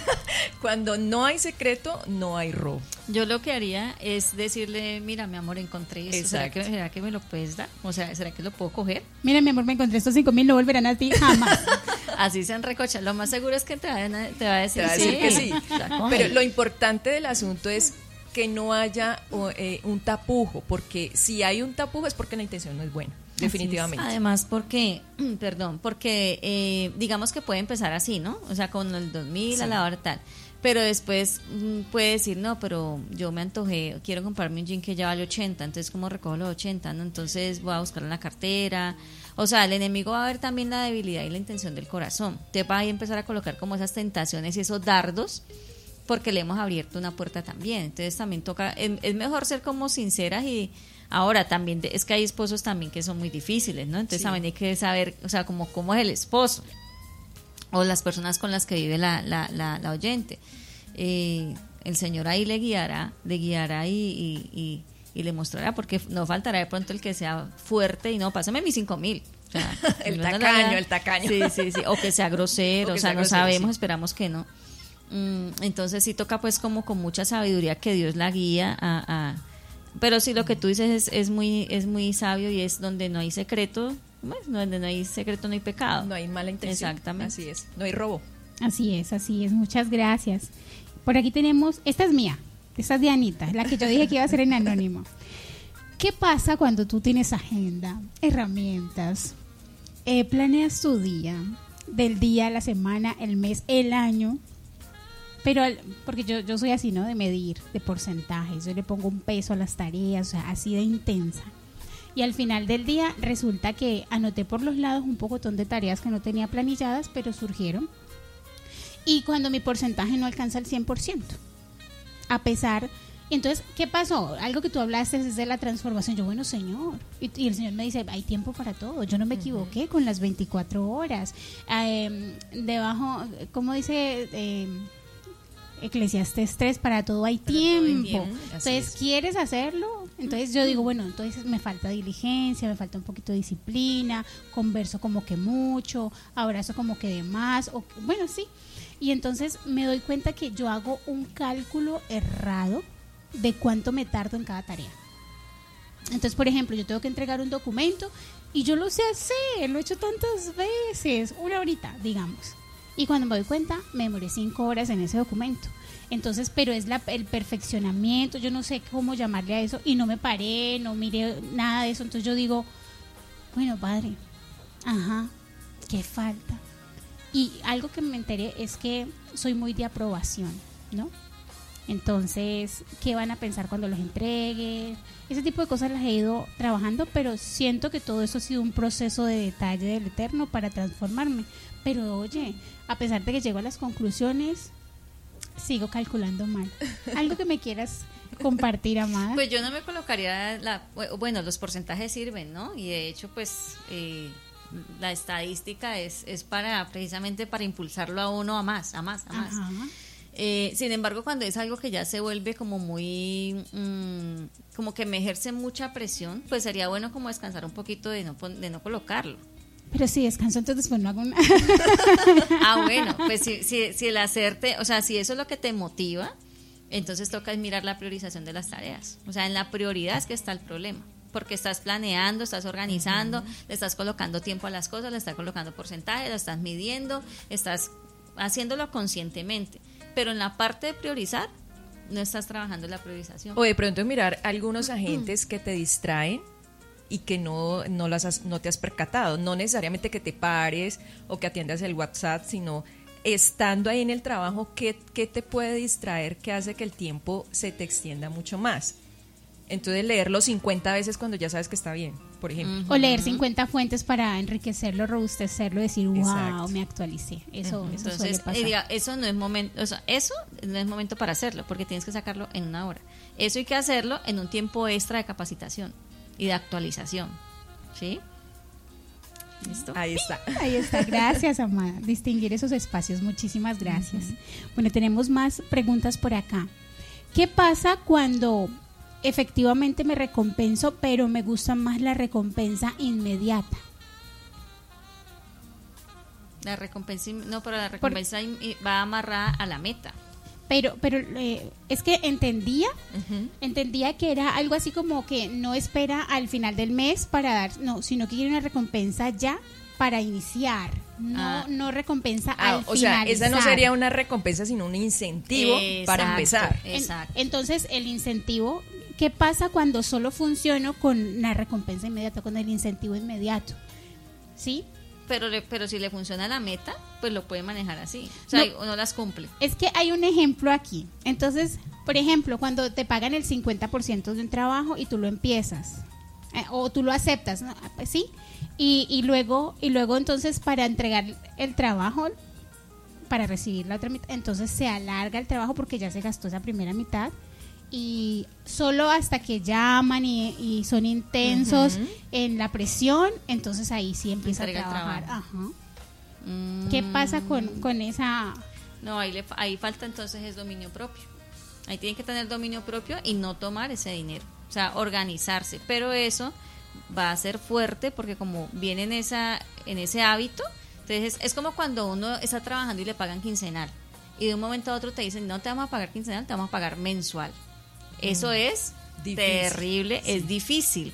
O sea, cuando usted viene cada 15 días recibiendo su platica y le dicen, no, ahorita al mes la va a recibir, al principio va a ser duro, acomodar y reajustar todo. Y los primeros sueldos van a ser duros. Entonces, para esa persona va a ser difícil no gastarse ese 50%. Le toca hacer el esfuerzo uno, tal vez dos meses, tal vez tres. Pero ya de ahí para allá va a aprender a manejar la plata, a, a- a distribuir la plata cuando se la entreguen. Bueno, hay algo que le podría ayudar de pronto al oyente, Angie, creo yo, es si me pagan el 50 adelantado y yo no tengo evidentemente ese manejo, ese dominio propio y, y la presión pues para entregar el trabajo para el otro 50, pues dele ese 50% a alguien de confianza que se lo pueda guardar O téngalo en su cuenta y no, y no, y no lo y mueva. mueva. En en una cuenta que usted sabe que no lo va a poder mover fácilmente. Entonces, eso de- es de pronto, digo yo, de pronto va a ayudar a que, eh, a que la persona se motive a que tiene que sacar el trabajo en cierto tiempo y cuando le paguen el otro 50 ya tiene el 100 Ujú. eh, completo, Disponible. disponible. Exacto. Estas chicas, ministras competentes de un nuevo pacto de finanzas, moda y demás. Muchas gracias. Por acá, vamos a ver, tengo otra pregunta. Dice, bueno, es una frase. Es una frase y se parece mucho a no hagas cosas eh, iguales si quieres resultados diferentes. Dice por acá, el tiempo es oro y lo invertimos buscando plata. ¿Qué piensan es. ustedes de esa frase? Por Así aquí les es. preguntan. El tiempo es oro y lo invertimos buscando plata, exactamente. Por eso hablamos acerca de la administración del tiempo. Si nosotros administramos bien el... A ver, todo este esto que hemos hablado, digamos que no es para que, ay, para que usted vuelva rico, no, o para que usted pague ya las deudas y en un mes se va... No. Todo esto que hemos hablado es con, con el fin de aprender a administrar el tiempo en todas las esferas, que al final nos va a producir, nos va a dar un producto de libertad financiera y de libertad en muchas otras áreas, ¿sí? Entonces, exactamente, el tiempo es oro y muchas veces lo gastamos es, como decíamos ahorita, trabajo y trabajo y trabajo, pero no me rinde, pero no me alcanza, pero no encuentro, pero sigo igual, ¿sí? Entonces, ahí es donde estamos mal y tenemos que hacer un alto en el camino y decir, definitivamente por donde hoy no es, tengo que replantear mi vida y empezar a organizar mi tiempo con las cosas pequeñas cotidianas y poco a poco eso se va a ir reflejando aún en nuestras finanzas. Así es. Amén. Espérenme que por aquí estoy. Permítanme. Bueno, mientras Anita termina allí o está mirando allí, Angie, como, como eh, si alguien que está aquí conectado y está escuchando y quiere tener una asesoría empresarial, Sobre todo para lo de las carteras castigadas. si alguien quiere tener, ah, porque aquí hay mucha gente que tiene sus emprendimientos y de pronto está por ahí un poquito desordenado, si alguien quisiera tener una asesoría eh, empresarial, podría, podría, podrías dar un- un- una tarifa eh, cómoda por ser pues oyente de Maranata. Sí, ¿Se puede claro, manejar? claro. Podríamos eh, mirar. ¿Y cómo te encontramos? Eh, redes sociales, número telefónico. El número telefónico, sí se los podría suministrar. ¿Lo Sí. suministro? Ah, bueno, sí, si gustas. 320-650-5137. Y por el Instagram la pueden encontrar como Angélica M. Bocanegra, por ahí pues también pueden dejarle un mensajito, aunque esa es su página ya personal, ¿no? Más, es más personal que, que eh, empresarial. Angélica M. Bocanegra, por allí usted puede deja- dejarle un mensaje si usted considera que su empresa, eh, que su presupuesto pues no está funcionando muy bien y desea tener una asesoría con ella, pues puede contactarla para que ella le pueda dar una luz con una eh, tarifa pues cómoda, teniendo en cuenta que es usted un seguidor fiel de herramientas para el alma. ¿Qué más hay por allí, Anita? Bueno, voy a hacer lectura de algo por acá. Dice eh, la oyente que estaba consultando, una de ellas dice, yo escuché lo que dijeron, desde pequeña he sido esforzada, eh, que se acuerdan que ella era muy ordenada y de un momento a otro no sabe qué pasó. Ustedes hablaban de que de pronto había que retroceder como en la historia y, y- y encontrar ese momento. Dice, yo escuché lo que dijeron, desde pequeña he sido esforzada. Es más, mi madre no se preocupaba por mí mucho, porque ella admiraba mi nivel de responsabilidad y compromiso. Ganaba becas por estudio, me esforzaba, con todo cumplía y aun cuando llegué a Cristo, a todo me comprometía en su obra, en todo lo que Él me demandaba, pero ahora es diferente. Eh, yo escuché también cuando dijeron que el Espíritu Santo me haría la respuesta, así que voy a pedir esa respuesta otra vez. Le voy a preguntar a Dios, eh, pero dice que ella se desconoce, que no es la persona que, que era antes, mm, que todo lo acababa, que nada lo dejaba a medias, pero que realmente no sabe qué le ocurre. Y que ahora lo que se le ocurre pensar es que cuando Dios la llamó a hacer eh, a su ministerio, entonces quizá le permitió vivir esto para poder entender a esa población que estaba bajo su cuidado, que abandona sus sueños o sus estudios, entonces eh, como poder ayudarlos desde esa parte, desde esa autoridad, ¿sí? Mm, que le duele mucho ver a los jóvenes pues en determinadas situaciones y que ella ama estudiar, entonces que no entiende cómo los jóvenes abandonan como el apoyo de los papás o las posibilidades que tienen, entonces que no sabe si es que Dios le ha permitido vivir eso para poder entenderlos y ayudarlos. Porque si tú no has vivido algo, no tienes autoridad para ayudar a otros, dice. Es lo único que se me ocurre.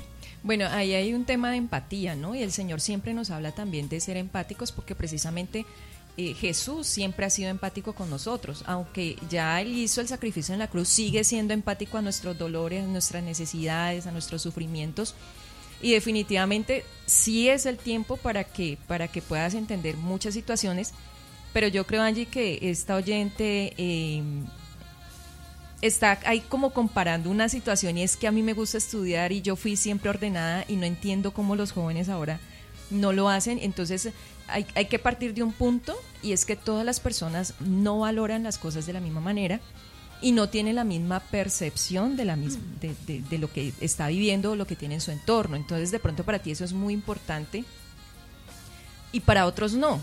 Pero eso no se puede, no quiere decir que se convierta en una carga a, a tu corazón porque a X persona no le gusta estudiar o no valora el, val- el, el- el apoyo que le dan. Entonces hay que empezar también a evaluar eso, porque tal vez esa carga que se está generando de pronto de ella ver eh, eh, cómo no se aprovechan las oportunidades, pues también puede, también puede generarle a ella ahí un desorden emocional y más teniendo en cuenta que, eh, eh, que, que desde pequeña ha sido muy responsable y que incluso su mamá pues no tuvo que estar pues como muy ahí.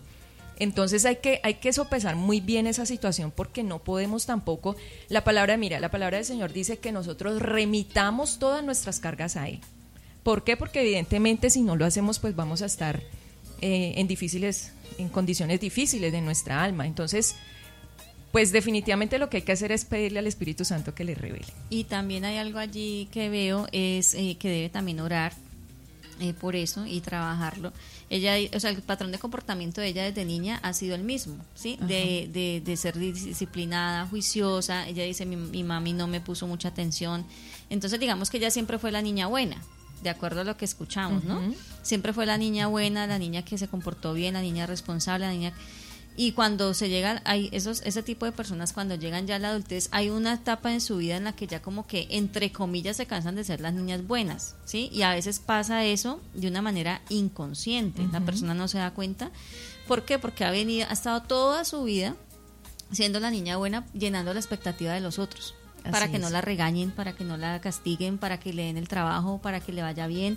Entonces es como aprender a eh, entrar en esa comunión con Dios y decirle, bueno, Señor, quién soy yo, por ejemplo, ahora ella se siente sin título, se siente sin liderazgo, se siente que no es la misma de antes, ¿sí?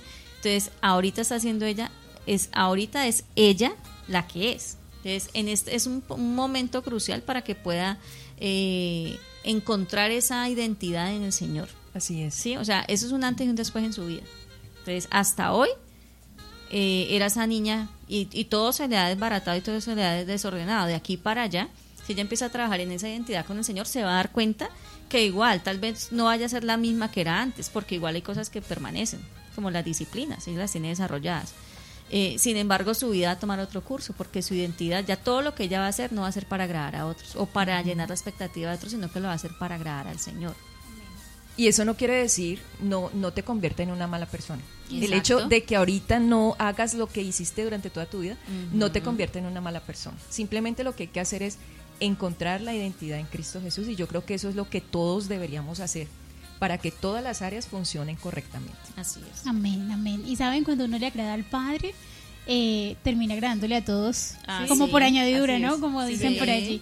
Y, hay un verso, no me, no me pregunten la dirección, yo parafraseo, y dice que para los que hacen la voluntad de Dios, incluso al, a los enemigos, Dios pone paz. Sí, señor. Entonces, como corazón de espera, como a los, bueno, a los que les debemos, a los que el Señor pone un corazón de espera. Así que, qué bello es esto. Amadas, plan, dice por aquí, ah, bueno, Anita dice, Anita dice, porque ustedes dijeron algo y es que a veces uno vive el día a día o uno planea el día a día. Hay algo, hay alguien que dice por allí, eh, el hombre hace planes y Dios se ríe. Sí, pero igual tenemos que ser diligentes, ordenados, disciplinados. Y hay algo especial que pasa con Anita y es que la instrucción del Señor está 24/7, ¿no? El Señor siempre está hablando, siempre está enviando sus recordatorios. Entonces Anita les dice, a mí eso me ha funcionado, el resto eso me ha funcionado y es que termino quizá con las tareas que yo catalogo o categorizo como importantes, quizá sin hacer, pero esas que no hago son las que el Señor no me ha mandado a hacer, pero que para mi humanidad son importantes. Eso también es importante. ¿Sí? Entonces, ¿por qué al final me voy a la camita ciertamente tranquila? Porque hice las que el Señor me pidió que hiciera. ¿sí? Entonces, cuando uno se levanta y dice, Señor, ¿qué quieres hoy? Señor, ¿cuál es tu instrucción? Señor, ¿qué privilegio me darás hoy de servirte? Entonces el Señor te dice tal, tal, tal. Entonces uno hace esas y de verdad que llega ese fresquito al final del día y uno se va a descansar con el 100% de la voluntad de Él, eh, digamos que alcanzada y em, un porcentaje de, de, las otras cosas que no te mandaron a hacer. no sé cómo llamarle a eso, no quiero decirle ningún nombre, pero, pero, pero de verdad que hay que ir trabajando en el proceso eh, y siendo transformados, porque nada de lo que pasa es en balde, nada es para desechar, todo es materia prima, todo es un entrenamiento profundo por una transformación profunda y qué bonito saber que todas las cosas nos ayudan para bien a los que amamos al Padre y a los que conforme a su propósito caminamos diariamente. Así es, Anita. Bueno, muchas gracias, Angie. Muchas gracias por toda esta información tan importante que nos dejó de pelo parado, ¿no, Anita? Porque no, ustedes. toca transformar absolutamente todo, absolutamente todo. Esperamos que haya sido, bueno, de mucha bendición para ustedes. Recuerde que este taller en este taller tenemos siete exponentes diferentes con tema o puntos diferentes, pero que todos nos van a llevar a esa restauración financiera. Agradecemos, bueno, que se haya quedado conectado hasta esta hora. Anita, muchas gracias por acompañarnos. Es un privilegio para mí estar aprendiendo en primera fila. muchas gracias a nuestro director Alexander Masi. Angie, gracias. Muchas gracias a ustedes por la invitación y bueno, eh, cada que podamos hacerlo con mucho gusto aquí estaré. Por acá la, por acá la tendremos más seguido. Y vamos, bueno, para terminar, vamos a orar, Señor, te damos gracias por este tiempo. Te pedimos que tu mano, tu espíritu, tu guía sea sobre cada uno de nosotros, sobre cada oyente, Señor, cada persona que va a escuchar este mm, audio en diferido, Señor. Rogamos que sea tu espíritu trayendo ese equilibrio, trayendo esa libertad en nuestro corazón, Señor, que podamos nosotros empezar a ordenar ese tiempo, esas finanzas para llegar a ese estado original que tú nos das de libertad, de sanidad, Padre. Te rogamos que tu presencia sea tu guía, tu revelación, Espíritu sobre cada persona en el nombre de Jesús. Muchas gracias por estar con nosotros. Recuerde que ese es su programa Herramientas para el Alma, un espacio para crecimiento y libertad. Y quienes hablan, Nidia Joana Bocanegra. Nos conectamos en ocho días. No se puede perder. En ocho días vamos a tener un invitado de Estados Unidos muy importante, igual de importante a Angie, que también nos va a traer una muy buena información. Así que en ocho días nos conectamos. Dios les bendiga. Amén, amén. Y saludos a Andrés Balanta, al salmista Víctor Acosta y a su amada esposa, la pastora ni María Dilma. Bueno, ahí están llegando más saluditos. Besitos, nos vemos. Bendiciones. Bueno, bendiciones. Que la eternidad la pasaremos juntos.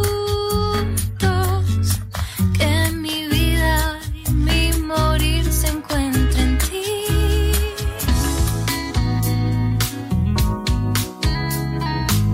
Aquí termina Herramientas para el alma. Un espacio de crecimiento y libertad. Herramientas para el alma. Condujo Nidia Joana Bocanegra. Presentó Maranata, Radio de Vida.